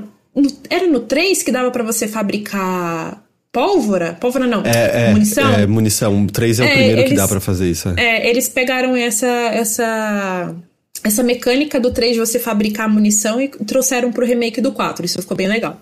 Ah, tá, não. É que se mistura as pólvoras, né? E você faz, tipo, essa uhum. com essa é munição de ótica, essa com essa é munição Isso. de pistola, né? Exato. É que na minha cabeça eu tava, caralho, tem munição de, de lança-granada ácido? Aí, tipo, não, eu lembrei que tem as outras pólvoras para fazer os Não, não, mas, mas uma coisa que, que, tipo, que eles colocaram de diferente, né? Porque o Leon não tem é, ele não tem a expertise da Jill de fabricar pólvora e, enfim, fabricar pólvora não, de fabricar, fazer as balas com pouca coisa, né?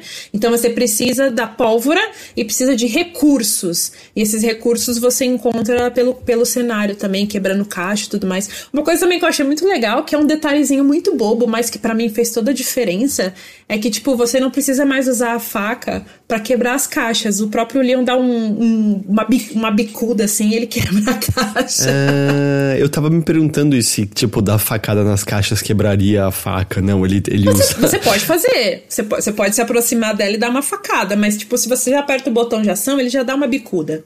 Eu queria aproveitar. É, o jogo sai essa sexta-feira, certo? Dia uhum. 26, é isso? 24, meu aniversário. 24. Eita porra, 24.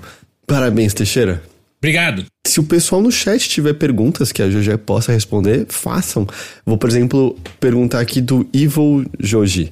A corrida no R1 para usar como esquiva no jogo. Peraí. A corrida no R1 dá para usar como esquiva no jogo final também? Porque na demo funcionava. Corrida no R1?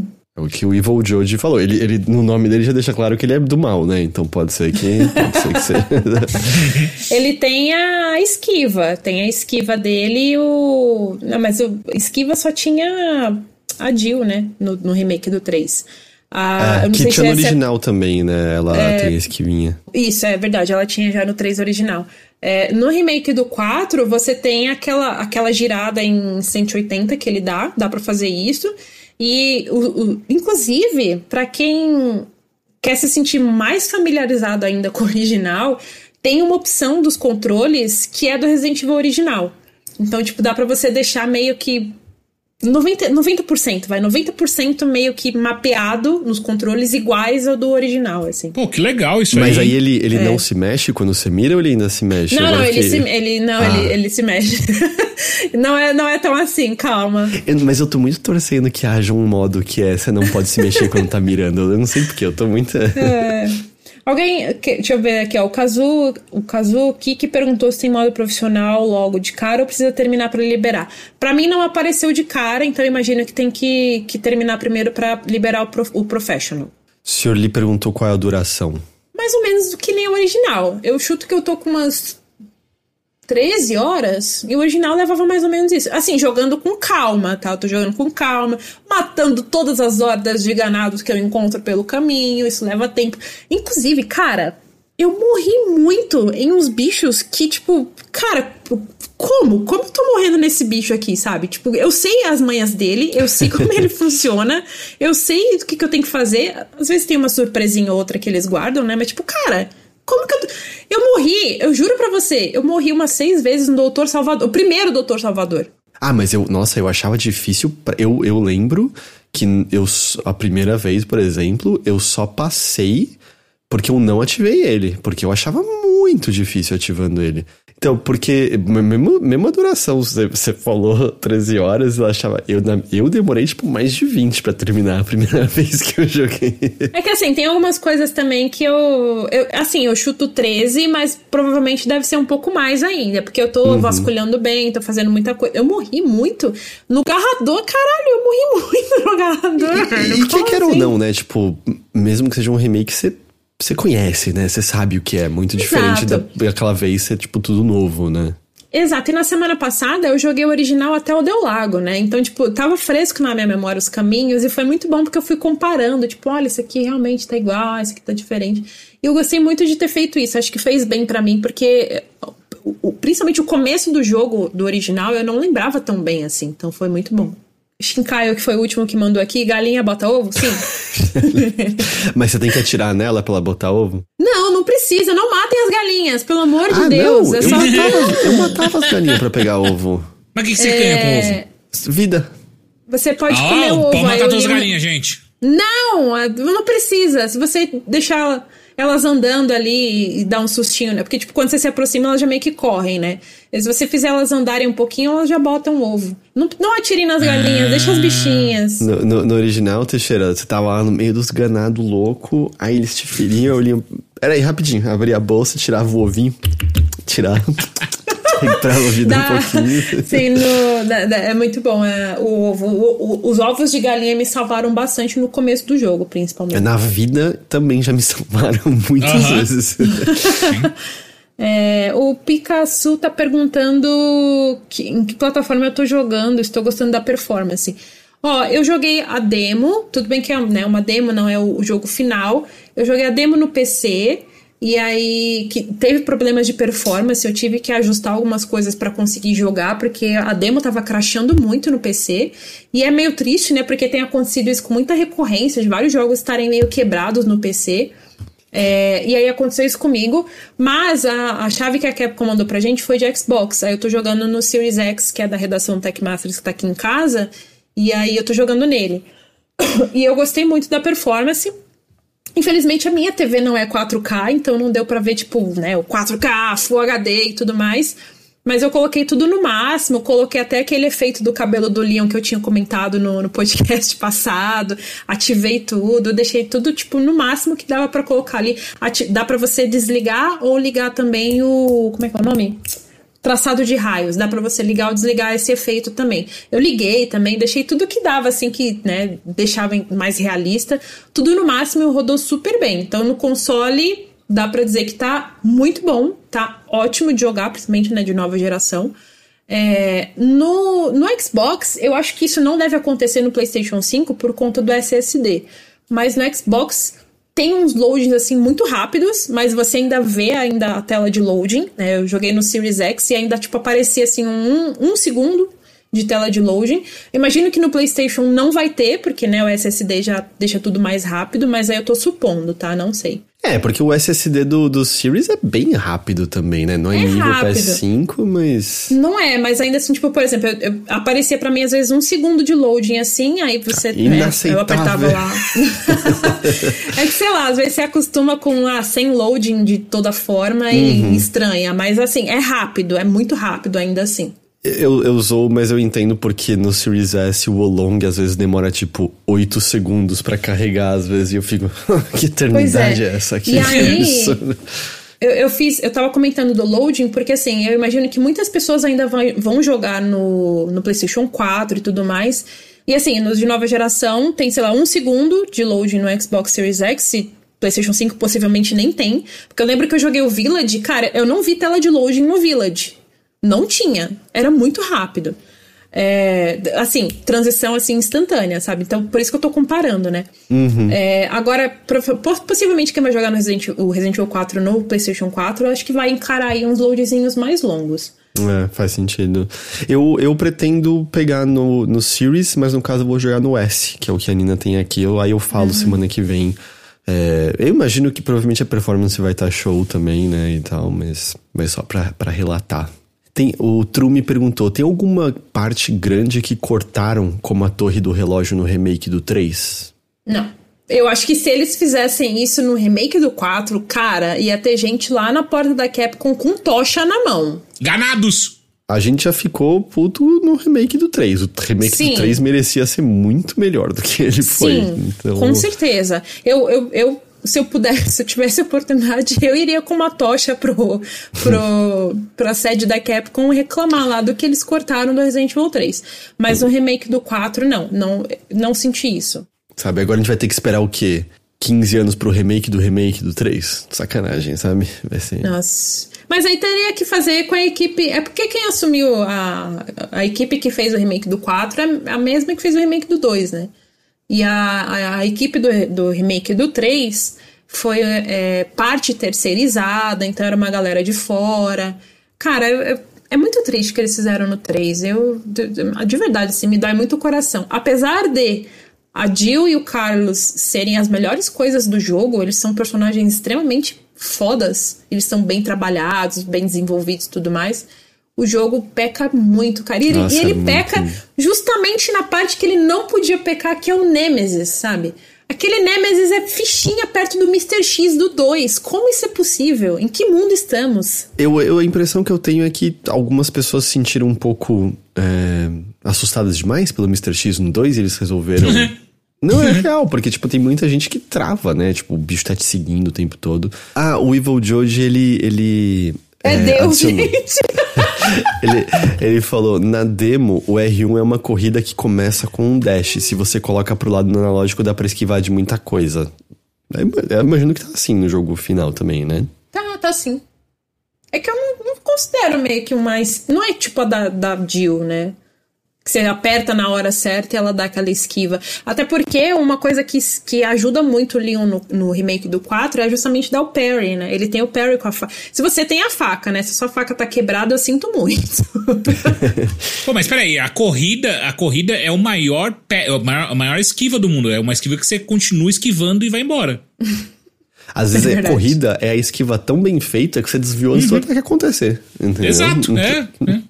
É quase chutambô.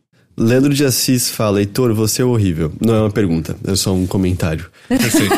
Ah, é, o pessoal tá perguntando dos Quick Time Events. Eu me lembro de ver os devs falando que diminuíram consideravelmente, né, no, no remake. Uhum. Ainda tem, ainda tem, mas é, tá bem menor mesmo. Isso eu gostei bastante, porque do 4 é, enchia o saco, né, de tanto que tinha. Ah, nossa, desde tipo, ah, o pedra rolando até a luta inteira com o Krauser. Era inteira. Exato. Tipo, um, qualquer um que você errava morria, tinha que fazer tudo de novo, era muito chato. Essa luta ficou muito boa, mas eles diminuíram sim. Essa, só para responder, hum. diminuíram bem a quantidade de QTEs, assim. Ó, Plat perguntou aqui. No original, se você dava um suplex do lado da Ashley, ela reclamava que o Leon era um pervertido. Tem uhum. isso no remake ou tiraram? Caralho. Eu, eu acho que eu não dei suplex perto dela, não. Por que, que alguém no suplex é pervertido? É porque ela, no original, ela usa. Ela usa saia. E aí, como ele dá o suplex e vai até o chão, assim, né? Tipo, pra ah. trás Dá pra ver, né? E aí ela, ela, hum. ela faz isso mesmo. Ela, tipo, coloca a mão assim na frente e ela, you pervert! Aí ela. Enfim. Ah, ok, ok. Entendi, entendi. Mas a roupa da Ashley no remake tá, tá um pouco diferente, hein? Já adianto isso. Não sei se vocês prestaram atenção assim no, no, nas artworks que a Capcom já, já soltou, mas já dá pra ver um pouco nessas artes. E tá, tá um pouquinho diferente. Inclusive, uma coisa que, que eu gostei muito, mas aí acho que só quem é muito rato da Lord Resident Evil vai pegar, é que as, as roupas, principalmente da Ashley, é, tá muito mais baseada na, na Ashley do, do 3.5, né? Que foram os protótipos cancelados tudo mais do Resident Evil 4. E a, se você pega lá as artworks, né, do, dos conceitos e tal descartados, a roupa dela tá muito mais parecida com essa Ashley dos conceitos descartados agora. Eu achei bem foda isso. Tem mais alguma pergunta? Semana que vem temos que falar do maior lançamento do mês, Storyteller. É, eu quero muito jogar Storyteller. Que a semana eu até tentei jogar o Today I Die, que é o jogo do Daniel Bergen, o cara do Storyteller, de Flash, lá de 2007, 2006, que eu amava. Mas eu, eu não consegui fazer o Flash rodar em nenhuma das plataformas, sabe? Que, que faz, emula Flash, por assim dizer. É, mas eu gostava muito daquele jogo, tô muito animado pra Storyteller. Uh, Shinkai eu também gostei muito de jumpscare. O castelo. Cara, que susto, mano. Tem até no podcast, olha lá. Porra! Caralho! É, a trilha sonora tem aquela música latina, Kazu perguntou. Tinha uma música latina na trilha? Não me lembro disso. Tinha. Nossa, pera. Eu acho que tem. É que sei lá no comecinho. É no comecinho do jogo, né? Que ele tá perguntando, quando o Leon tá no carro com os policiais. Nossa, eu não lembro. Eu acho que Fala é. Fala pra mim que é lambada o ritmo proibido. Não é, não é lambada, não. é Macarena, Teixeira. É, é isso mesmo. Ele falou, não, é... Não, tem, tem a música latina no carro tô tentando lembrar se era a mesma mesmo. Não tem Bela Tchau? Não. Vamos perguntar de artista em artista agora, se tem Resident Evil 4 Remake. Eu lembro que tem uma música quando ele tá no carro com os policiais, mas eu não lembro se era exatamente a mesma ou se era tipo uma, um rearranjo. Eu preciso jogar o começo de novo. Eu vou jogar ele do começo, desde o começo de novo, até porque eu quero ir no lago fazer um teste. Pensando muito agora, assim, como a Capcom já se segurou de não ter tido alguma intro de jogo que não, não tava, tipo, In my head. Nossa. In your head. Zombie. Não, tinha, tinha, que- tinha que acontecer em algum momento de algum jogo, Tinha, né? não é? Tinha que ter em algum momento. Tinha, muito. Ou, ou o Druida falou também Umbrella da Rihanna, é verdade. Podia ser a intro de quando aparece a empresa pela primeira vez, né? Ou aparecer num, num comercial de TV dentro do jogo, tocando a música e tal. Porra, porra, Capcom! Eu acho que, que é isso, então, de Resident Evil 4 Remake por enquanto, apesar que na semana que vem a gente deve falar um pouco mais dele. Então, lembrando mais uma vez, sexta-feira, dia 24, aniversário de. Não, pera, é? É? Sexta-feira é o dia do lançamento e é o aniversário de Caio Teixeira. Agora que eu entendi porque eu tava confuso, porque na minha cabeça hoje era terça, mas aqui já passou da meia-noite, aqui já tá 22, eu tava achando. Eu tava perdido por, Por conta disso. isso, tá. Então, dia 24, aniversário de Caio Teixeira, sai Resident Evil 4 Remake. E aí, semana que vem, a gente deve falar um pouco mais dele, certo? Perfeito. Obrigado. Beleza. Até porque tem uma coisa que eu quero muito comprovar. Porque tá rolando o boato, ah, por enquanto tá como boato, e como eu ainda não zerei, estou para zerar, não sei se é realmente verdade, que é a questão do. daquele modo lá da Ada, né? É, Aliás, dos modos, né? Porque ela tem mais de um. No GameCube ela tinha um e no PlayStation 2 ela tinha outro, que é o, o canônico, né? Que é de história mesmo. E aí, quando eu zerar, eu vou, vou saber. Tem Mercenaries nesse? Eu não me lembro se eles falaram que vai sair depois, eu não tô lembrando. Então, eu, eu não sei. Eu ainda não zerei, então não sei se ele abre ou se. E eu também não me lembro da Capcom falando de modo mercenários. Eles falaram que vai ter. Vai ter modo mercenários. É, eu acho que eles falaram que não tem agora, mas acho que vai sair depois, eu acho que é isso. Porque o original tinha modo Mercenaries, né? É, Tinha, o Toninho tinha. confirmou, é, é DLC gratuito depois, é isso. A é DLC isso. gra... ele É isso mesmo, vai sair gratuitamente dois DLCs. Vai sair o DLC que é um modo VR, né, Pra quem quiser jogar no PlayStation VR 2 e o The Mercenaries. E aí o boato que está rolando aí pela internet é que o Separate Ways da Ada vai ser um DLC pago, porém a Capcom ainda não confirmou nada e eu não zerei ainda pra ter a certeza, né? Então me aguardem.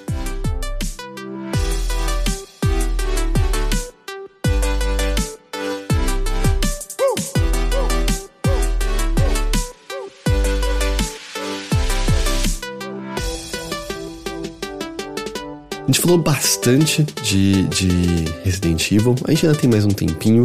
Vou falar pra Caio Teixeira, que jogou também algo extremamente assustador, não é isso mesmo? Sim, joguei. Joguei Nintendo. Nintendo é sempre assustador pra mim. Aff, ele, ele pegou o que eu falei e ele jogou contra mim.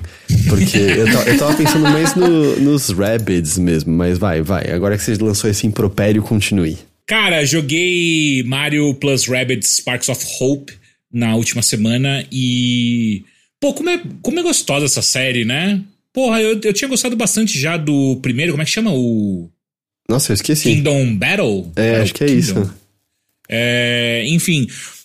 Cara, é basicamente o mesmo jogo, tá? Não muda muita coisa. É, uma das diferenças que você vai notar se você jogou o anterior a esse. Bom, um passo atrás. Quem não conhece do que, que é Mario Plus Rabbids aí, é é uma série ex-consada do, dentro do, do, do cenário de Mario e Rabbids, que, é, que são personagens da Ubisoft e tal, então essa parceria de Não, Nintendo e Ubisoft. Mario não é da Yubi. Mario não é da. O É- Rabbids, eu falei. Eu sei, eu tava brincando. Desculpa. E aí, ah, o primeiro rolou em 2020, eu acho. Não lembro agora de cor. Eu acho que foi 2017, foi no ano que saiu o Switch. Nossa, é tanto tempo assim já? Porque eu- eu- o Switch saiu em 3 de maio, eu acho que o Mario mais Rabbids saiu tipo em agosto, junho, alguma coisa assim. Pode crer.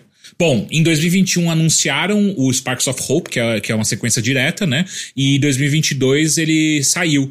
E aí eu tive a chance de jogar agora e, cara, muito. Ah, de novo, é um jogo muito, muito parecido com o primeiro. Se você já jogou, você tem uma ideia bem clara do que você é, é, é, pode pegar aí no, no, Mario Plus Rabbids Sparks of Hope.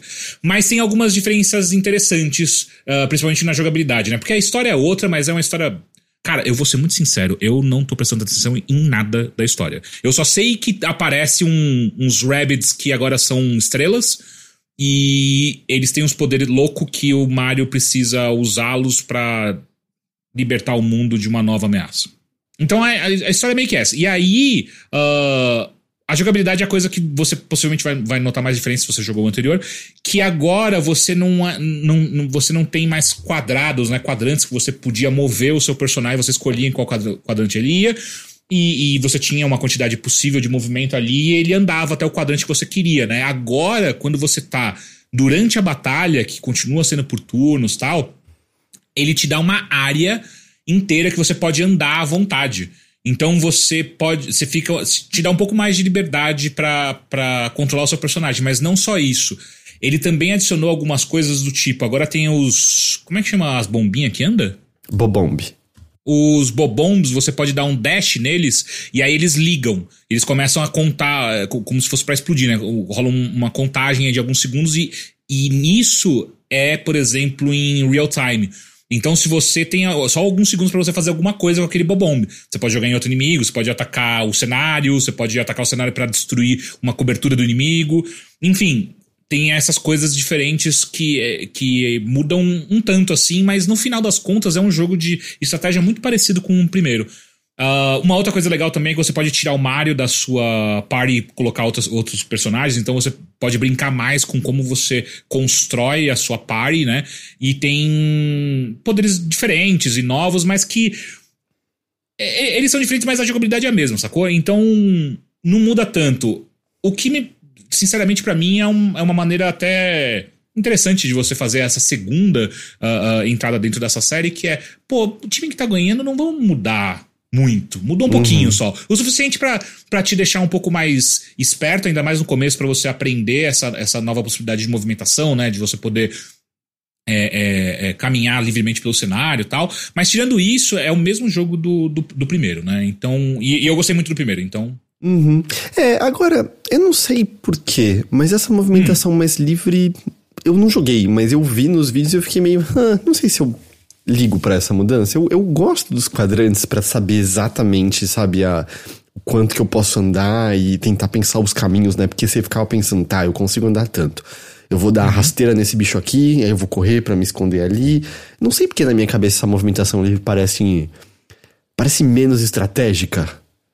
É? Não sei. Cara, entendo, mas eu discordo, assim. Pelo, pelo que eu tenho jogado até o momento, é, ele mantém a mesma mesmo nível de estratégia. É muito importante você entrar em cobertura. Se você não, não, não se esconder antes de acabar o seu turno, você vai apanhar os inimigos. A IA, eu tô jogando no modo normal. A IA é, é, é bem agressiva, então ela não vai dar mole para você.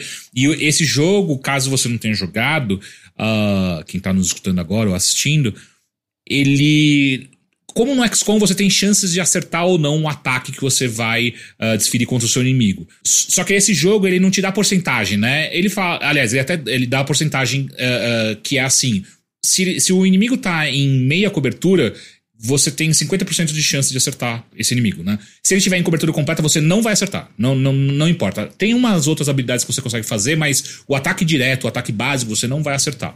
Então, é, é importante você tomar cuidado como você se movimenta pelo mapa tal. E essa liberdade, na verdade, a, traz até uma certa. Uh, como eu posso colocar? Não é dificuldade, mas tem, você tem que ficar mais ligado, porque como você está liberado para andar por qualquer momento, por qualquer lugar, local dessa área que você tem, já aconteceu de eu parar e achar que eu tava em cobertura e eu não estava. Uhum. Então você tem que ficar muito esperto para ter certeza que ao final da rodada você tá uh, devidamente escondido, porque senão dá, dá ruim demais. Entendi. O uh, que mais?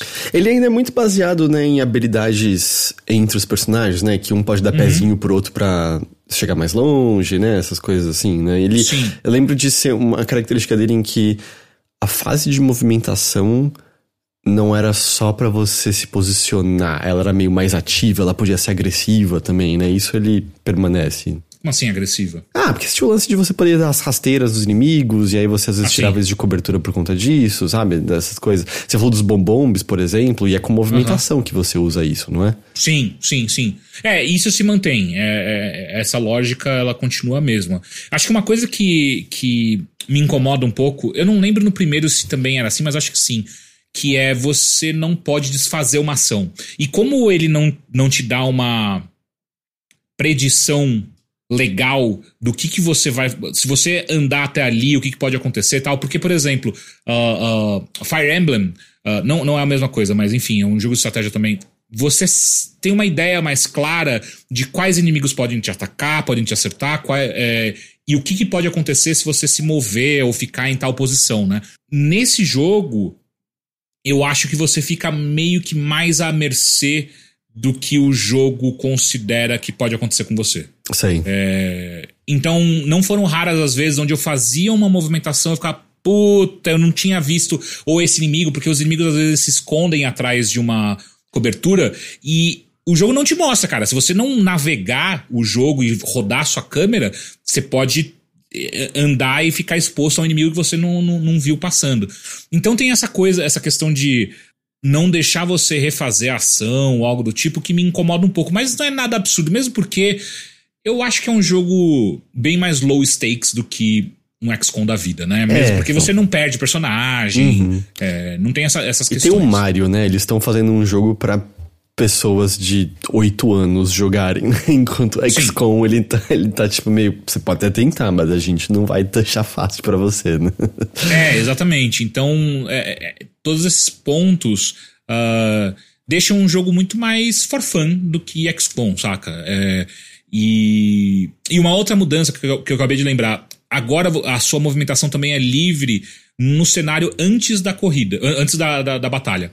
Então você chega numa fase e ela é, é bem aberta, assim, de coisas que você pode fazer. Você vai- até ver inimigos ao longe que você pode ou não ir atrás deles, você pode desviar e, e escapar dessa luta. Ah, e tem vários puzzles aí no meio dessa, dessa fase que você abre ali pra você acabar com aquele mundo antes de você mover pra um próximo ah, e evoluir a história, né? Então tem bastante coisa pra você fazer quando você não tá em combate também. E que é, pra- é, é importante é, é, quem tá jogando ficar esperto, porque ele é um jogo por exemplo, se você acabou uma. acabou de lutar e você tomou muito dano com o personagem, você não recupera a vida no final do, do- desse combate. Você vai continuar com essa mesma vida, a não ser que você tenha algum perk diferente e tal, ah, mas você vai continuar com essa vida baixa. Então você tem, tem que tomar cuidado como que tá a vida dos seus personagens eh, depois de cada luta, pra ter certeza que, que você não vai entrar numa nova, num novo combate com vida pela metade e por aí vai, saca? Então Uhum. tem essas questões que, é import- que é- são importantes você ficar esperto aí. É, eu, eu lembro que eu joguei a DLC também do original, que tinha o Donkey Kong até. Ele tá nesse jogo? Não vi o Donkey Kong ainda, mas eu acabei de abrir uma Rabbids, que pra quem tá acompanhando a gente ao vivo, ah, é o que tá rolando na tela agora, que eu não sei da onde é essa personagem. Tipo, é uma personagem Rabbit, mas eu não sei o que que ela. da- de qual jogo, qual referência que ela é. Eu fico olhando pra ela, cara, parece alguém, parece uma personagem de Final Fantasy, mas eu sei que não é, então. Não é um personagem original? É, o Pikachu falou que é original. É, né? Tem cara de ser original. É, Valorant. pois é. É, é assim, ela tem cara de ser original para o jogo. Ela não é nada original, É, mas ela parece ser original. Então, encontrei essa, essa personagem, é uma que acabou de entrar pra minha party agora. Ah, inclusive, a gente tá assistindo agora o momento que é o primeiro boss, se eu não me engano. Super fácil, assim. É, eu, não, não muda muita coisa. Não achei super complexo, não. Bem tranquilo. Então. Tô achando legal, tô achando divertido. Mario mais Rabbids Sparks of Hope, né? Saiu acho que em outu- outubro do ano passado, se não tô enganado. Até foi um dos jogos, né, que a Yubi ficou decepcionada Oi. que não teve as vendas esperadas. Mas tá disponível pra Switch e pra sempre só no Switch, porque tem o Mario. Exato. Mas é, é meio complicado, né? Você querer que o jogo venda absurdamente, sendo que eles não colocaram a demo do jogo pra galera testar antes do lançamento. É, né? E, eles falaram que eles fizeram muito marketing. E eu não me lembro de ver marketing Eu nesse também não. jogo, mas. Eu até fiquei em dúvida, tipo, esse é o segundo ou o terceiro? Eu fiquei. "Caramba, eu não lembro. É o segundo. E a real, eu acho que também tem uma diferença grande, né, do fato de que o, o outro. Assim, eu acho que são. Eu, eu confio no Teixeira de que esse é um bom jogo. O primeiro eu acho um bom jogo, mas acho que faz uhum. uma diferença de que era o ano de lançamento do Switch, né? A gente tava sedento uhum. por, por jogos, Sim. né? E foi muito diferente, né? A gente nunca tinha visto Mario, a IP de Mario nesse formato, né? É, não, com uma arma, tá ligado? É, não era que fica muito... só mais claro porque que não tem arma em todos os jogos, porque porra. É, exatamente, exatamente. A arma nem dá tiro de bala de verdade. Tá aí, cara. Ninguém morre de verdade. Ninguém toma um tiro, é baleado nesse jogo. Todo mundo toma um raiozinho fofinho. O que, que, é mais violento, o raiozinho dessa arma do Mario ou ele esmagando um Goomba? Ele esmagando o Goomba. Ou, oh, aliás, eu, sabe como é cogumelo em húngaro? Como? Gomba. Tá de sacanagem. É? Mentira, não é possível. É verdade, não, é verdade, é verdade. Ah, cara, nada se cria, tudo se copia, né? É impressionante.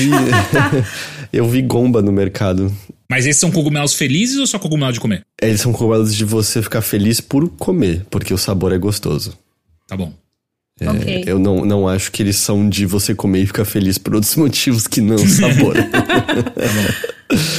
uh, de novo, é, é um país conservador, não tem drogas liberadas neste país aqui de maneira nenhuma, ok?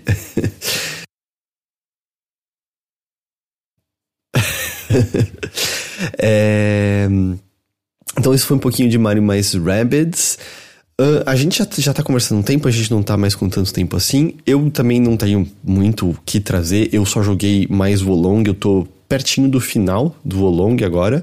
Você dropou de vez, Teixeira? Uh, deixa eu até olhar aqui no meu Xbox se eu já desinstalei. Uh... assim, dado que se você tá Não, não desinstalei, então não dropei ainda. É, mas tipo, se você nem sabia se você tinha desinstalado ou não, eu acho que isso diz tudo, né? Sobre o quão é. interessado você tá em voltar pra ele. É, cara, eu acho que eles cagaram na, na nessa nessa melhoria, nessa melhoria, né? nesse ajuste de dificuldade que eles fizeram entre a, a demo que a gente jogou e o jogo final, cara, me tirou desse jogo, cara, não, não fez muito bem. Lucas, Lucas perguntou quanto tempo, puta, pior que eu não, eu não tenho muita noção, eu acho que eu devo estar entre 12, 15 horas, o que eu posso. É que o lance assim, eu acho que eu tô perto do final, ao mesmo tempo, eu não sei qual é a.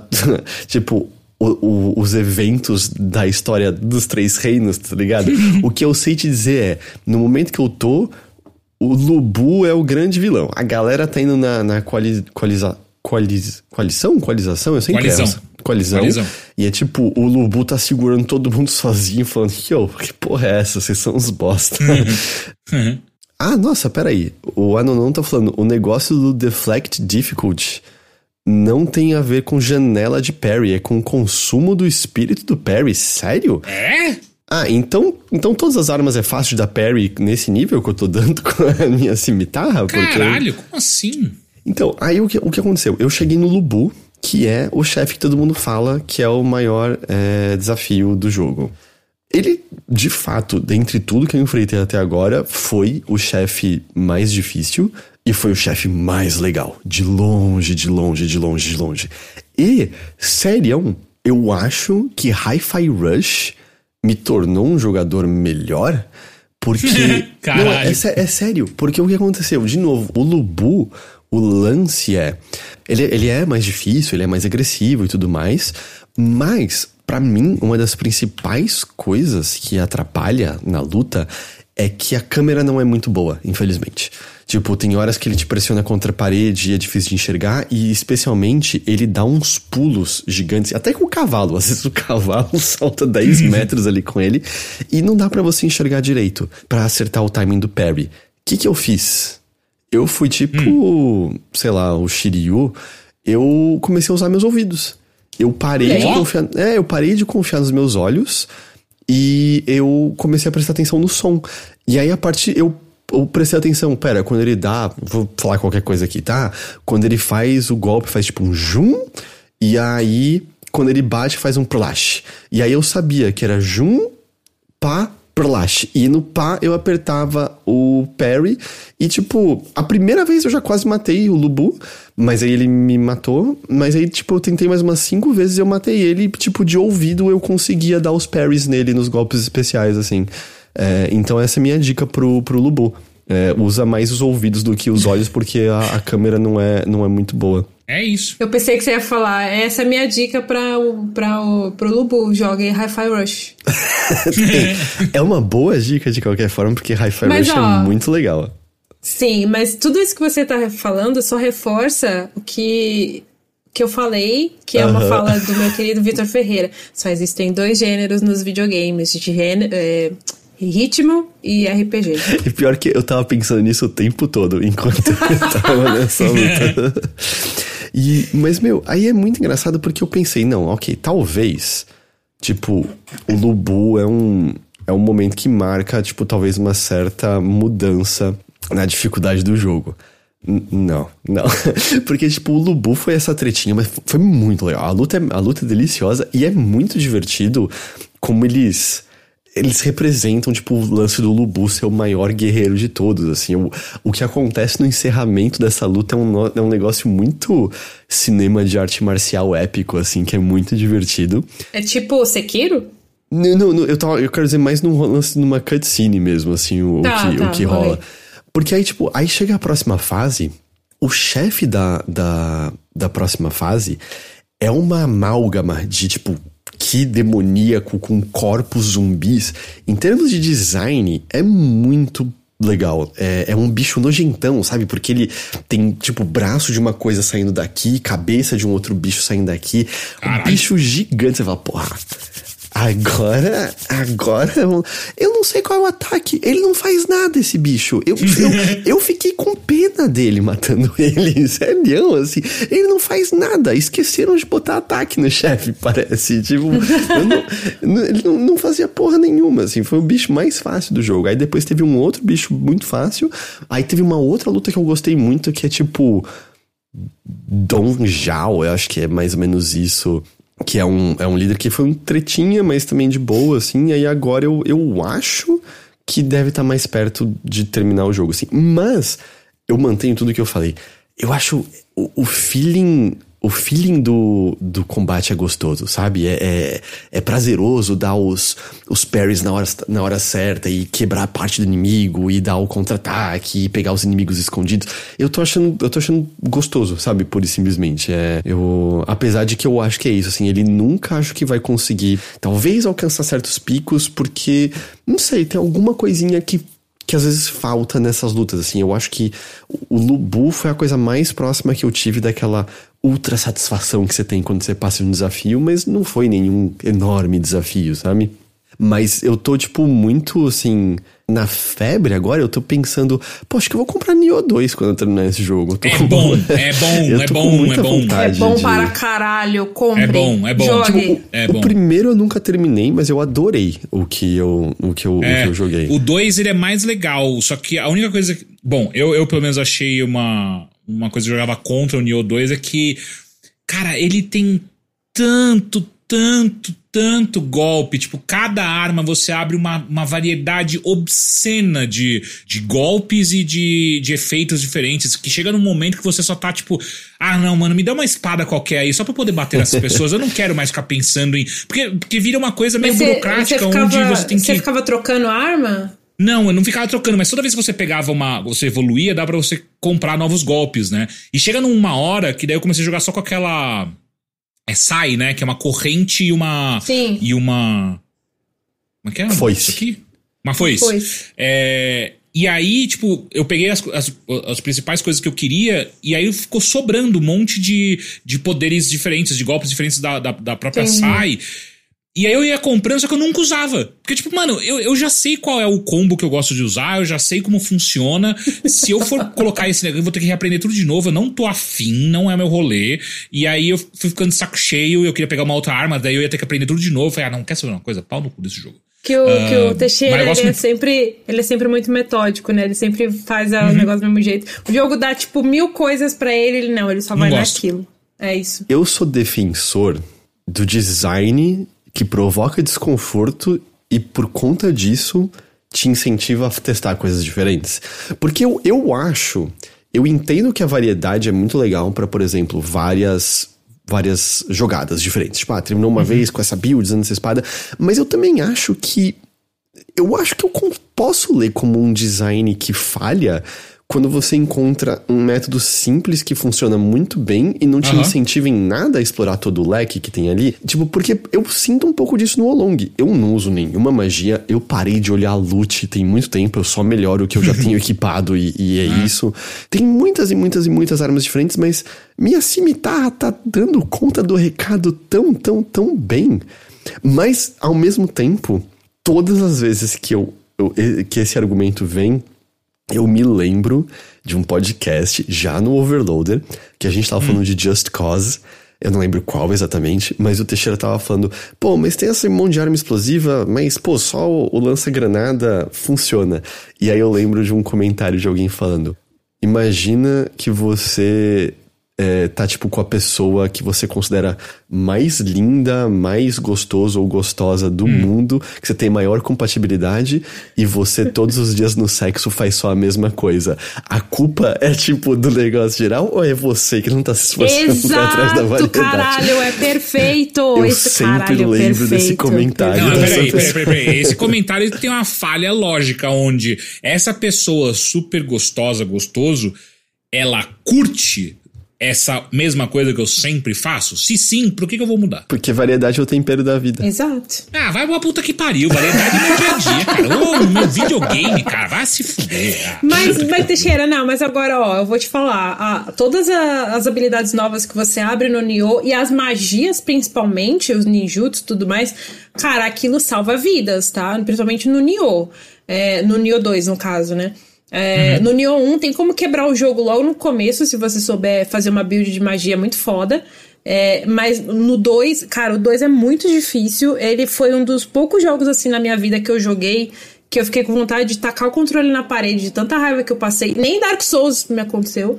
É, mas o Nioh 2 eu, eu, realmente tive muita. Passei muita raiva nesse jogo. Principalmente no começo ali. Uh, mas assim, o Nioh, no Nioh eu acho que faz diferença você testar todas as habilidades, as magias principalmente, porque elas salvam vidas, literalmente. Cara, sabe o que salva a vida? É não tomar porrada.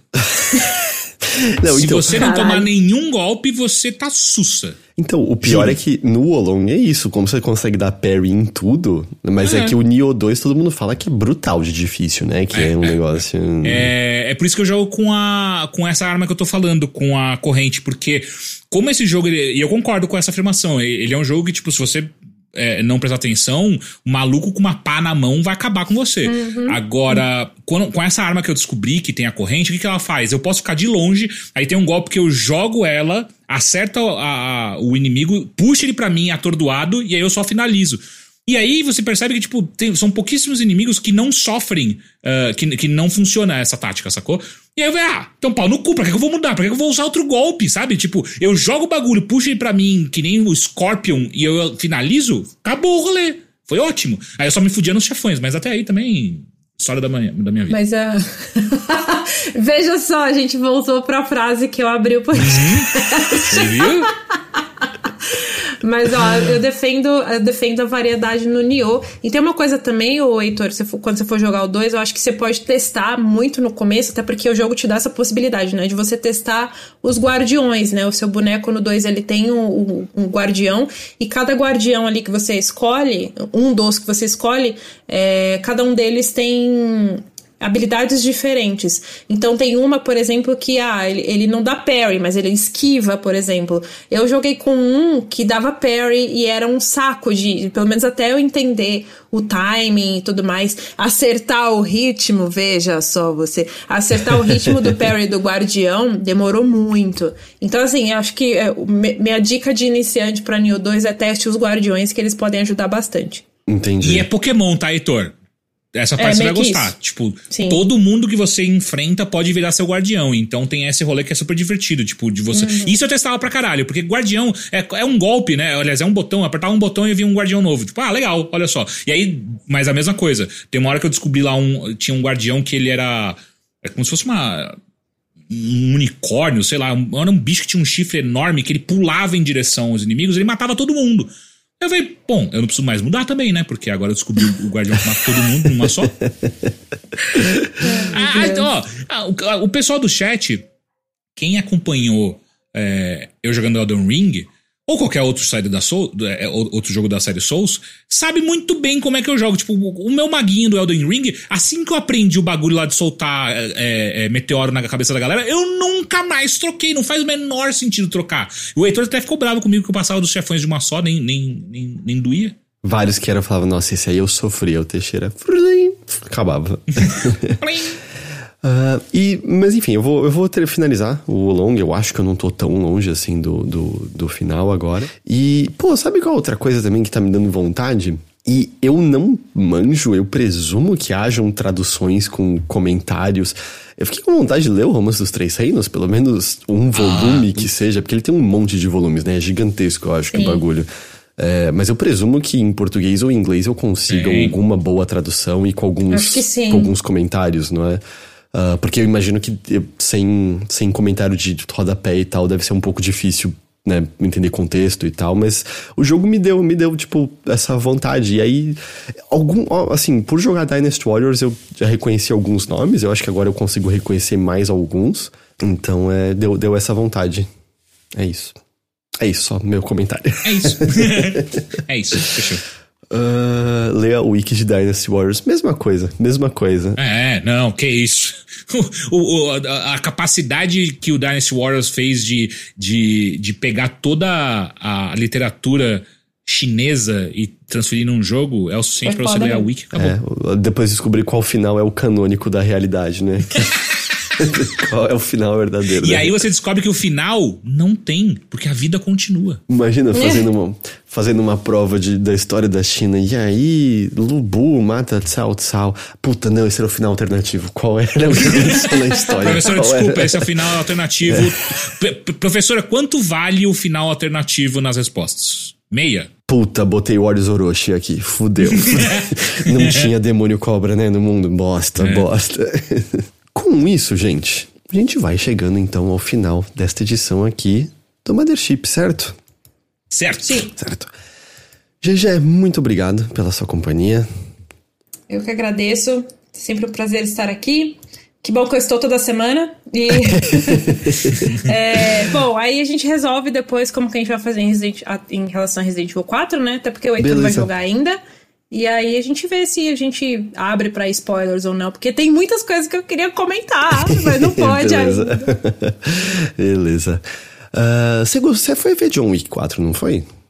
Eu vi, eu vi John Wick 4 ontem, foi a pré-estreia, né, ontem, segunda-feira, 20 de março, que é, né, a gente tá gravando aqui na terça, mas eu fui na pré-estreia e eu amei o filme. Eu achei. Eu tô impressionado. Todo mundo que, eu, que assistiu tá falando que tá incrível. Tá incrível, mas uma coisa assim que para mim pegou bastante, não se preocupe, não vou dar spoilers, mas eu vou falar de uma coisa assim que eu senti muito e que outras pessoas também sentiram, que é o clima de faroeste do jogo, sabe? Do, do jogo, do filme. É, eu senti que ele tá. Ele tem muita referência a faroeste de forma geral, que é um gênero que eu gosto. E ele tem assim, tá recheado de coisas sobre. De, de, que ele pega muito de três homens em conflito, sabe? Hum. O The Good, The Bad and The Ugly. É, e assim, ele tem muito disso, tem muito, no, tem muito conceito que ele usa no filme que eu achei fantástico.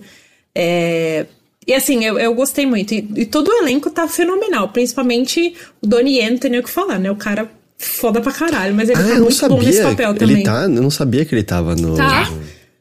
Tá ele, tá ah. o Hiroyuki Sanada, que é, faz o. Era o Scorpion que ele fazia no Mortal Kombat? Uhum. No mais recente, é, né? É, esse ator ele, também é muito ele... foda. É, é.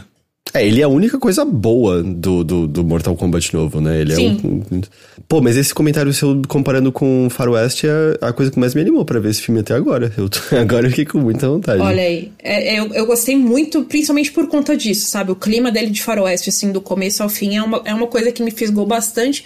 Mas ao mesmo tempo, né, tem toda. Né, vocês já devem ter visto trailers, tem todo um, um elenco ali asiático, né? De, de várias de nacionalidades diferentes, né? Tem os japoneses, tem o Donnie que é chinês. Então eles, eles têm muito cuidado nessas coisas também, até nos estilos de combate. Então é meio que um faroeste com muita coisa de. É, da Ásia, sabe, misturado ali, mas ficou uma mistura muito boa. E ele faz uma referência, uma, um, não sei, para mim foi uma homenagem a um jogo específico que eu não vou falar, mas eu vou deixar essa pulguinha atrás da orelha para vocês. Ó. Oh. Teixeira, muito obrigado também pela sua companhia. Eu que agradeço. Eu tô muito confuso que o Hugo soltou. Eu não aguento mais o Keanu. Passo forte só de vê-lo hoje já me embrulha o estômago. Te embrulha o estômago ver o Keanu Reeves? Se nem Jesus agradou a todos, Heitor. Isso é verdade, mas porra, senti estômago embrulhado. Foi, foi assim que Pôncio forte. Pilatos falou, falou de Jesus, cara. Foi eu achei maneira. que ele tinha falado assim Quero ver o, o Cazu comentou aqui que ele quer ver o John Wick no Brasil encontrando os coisas dele. Isso aconteceu na CCXP. Eles levaram o Marcos Dives lá pro, pra CCXP. E ele tava na, na, na, na cabine, não tava? Eu vi umas pessoas tirando foto com ele. Não o Keanu, Marcos Dives. Marcos Dives tava na cabine, sim. Tava lá. Na cabine não, na pré-estreia ontem. Ah, sabe, eu só queria comentar? Eu fui nos, nos banhos nas termas aqui da Hungria. Ah, você foi em Poços de Caldas da Hungria? Fui em Poços de Caldas da Hungria. é, Cara, é super gostoso, assim. É que eu fui numa que é dentro de um prédio ultra antigo, aí tem umas estátuas antigas e, e, e, tipo, decorações de azulejos, sabe, em todo quanto é canto, assim. Mas é muito gostoso, mas assim. É uma piscina aquecida, né? É, é, muito, é muito engraçado porque, tipo, tá saindo do inverno e você vê que é a primeira vez tem uma galera saindo de casa em meses mesmo, tá Nossa. tá ligado? Porque tinha umas pessoas andando pela rua, assim, que você olha e fala Tu não toma banho há três meses, hein? Esse cabelo aí não me engana, cara. Você tá, Meu você Deus tá... do céu. Só no Brasil a gente se importa com isso. Aí, tipo, tem, tem várias temperaturas diferentes, né? E tem, tipo, uma de. Eu não vou lembrar as temperaturas exatas, mas tem morninha, mais quente e tudo mais. Aí tem Qual uma... é a temperatura aí na Hungria? É, é, Celsius ou é Fahrenheit? Celsius, só, só americano usa Fahrenheit. Só que eles pau no cu, né? né? É, então, que, que acho que polegada é melhor que centímetro. É. é... Onça. A, mas aí, tipo, tem uma, um, umas piscininhas menores que é tipo. Eles em inglês tava tipo piscina de mergulho, de plonger, não de mergulhar de cabeça, mas a ideia acho que é só mais para entrar e sair, que é gelada. Era tipo uhum. 16 graus. Caralho! Era impossível ficar mais do que 3 segundos lá dentro. Você sentia tudo ficar gelado e começar a ficar meio dormente, mas era uma sensação deliciosa pular nesse bagulho muito gelado, aguentar o pouquinho que dava e sair correndo e pular na, na coisa muito quente. Nossa, dava uma, dava uma sensação de choque térmico muito, muito, muito gostoso. É, E aí eu vi uns caras, né, de 16 graus, tipo dois caras de boa, relaxando ali dentro. Two guys sitting five, five feet apart because they're not gay. ok. é, e, assim, já tinha notado, olhando as calças, pude notar de vez nas termas. Pinto pequeno. Essa parte eu não sei. Mas que povo desbundado. Poxa, nossa, que povo absolutamente desbundado. Ninguém tem bunda nenhuma. Os homens não Os homens é uma desgraça, mas as mulheres também não têm. Nenhum que lugar triste. que você vê tem uma bunda. É até meio curioso, porque, tipo, tem umas pessoas que você vê, sabe? Tipo, ah, todo mundo tem. Eu também tenho acúmulos de gordurinha aqui, onde dá o muffin top, assim, aqui atrás. Mas aí hum. pra gente. São alças, Heitor, são alças de amor. Alças. Só que aí, pra gente, a bunda, né, pum, aparece ali depois. Era muito engraçado ter umas pessoas que tem o, o as alças e aí some ali pra dentro, porque não tem nada ali, tá ligado? A bunda vai pra um negativo ali, assim. É impressionante. É impressionante. Tudo isso para falar que você está abalando na Hungria, é isso, Heitor? É isso. Não, não houve nenhum comentário sobre minha bunda, até agora que eu tenho entendido, né? Também tem isso. Uhum. Pode ser, né? Pode crer, né? É. Mas eu já recebi comentários por conta do meu cabelo encaracolado, porque, tipo, não, não tem. Não, eu vi uma pessoa de cabelo encaracolado aqui até agora. é, tipo, e, e os homens, 90% raspadinho do lado, um pouquinho em cima, entendeu? Tipo, é só isso, é só isso. É o Aí, cabelo de pidioto? É o cabelo de pidioto, exatamente. É só os Peak Blinders, né? É só os Peak Blinders.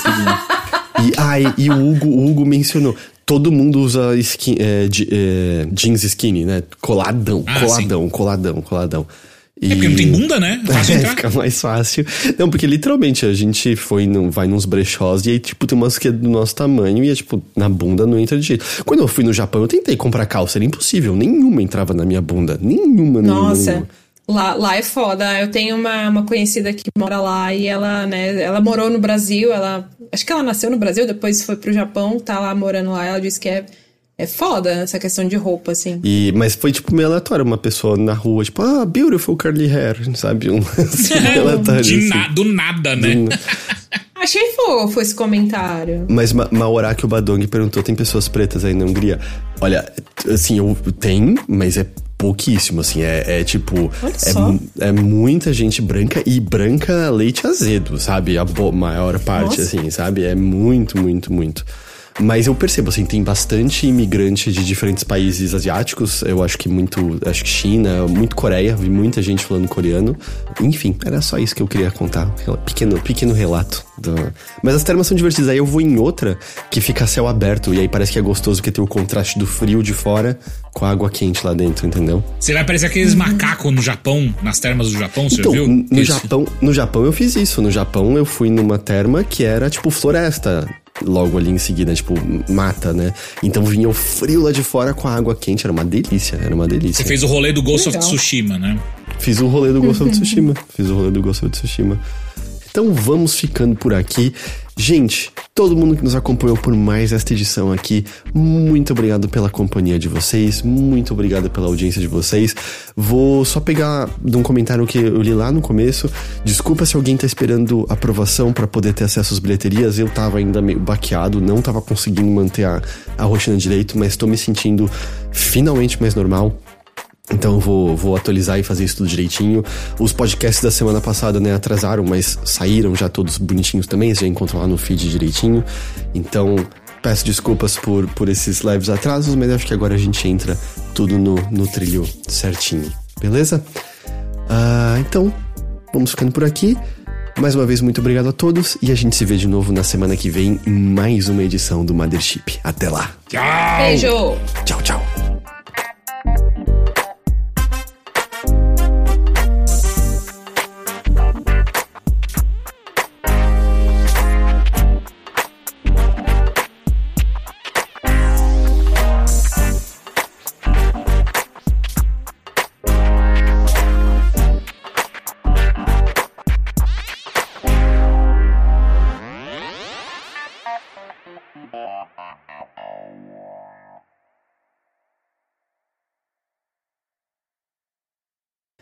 De ti, cabrón.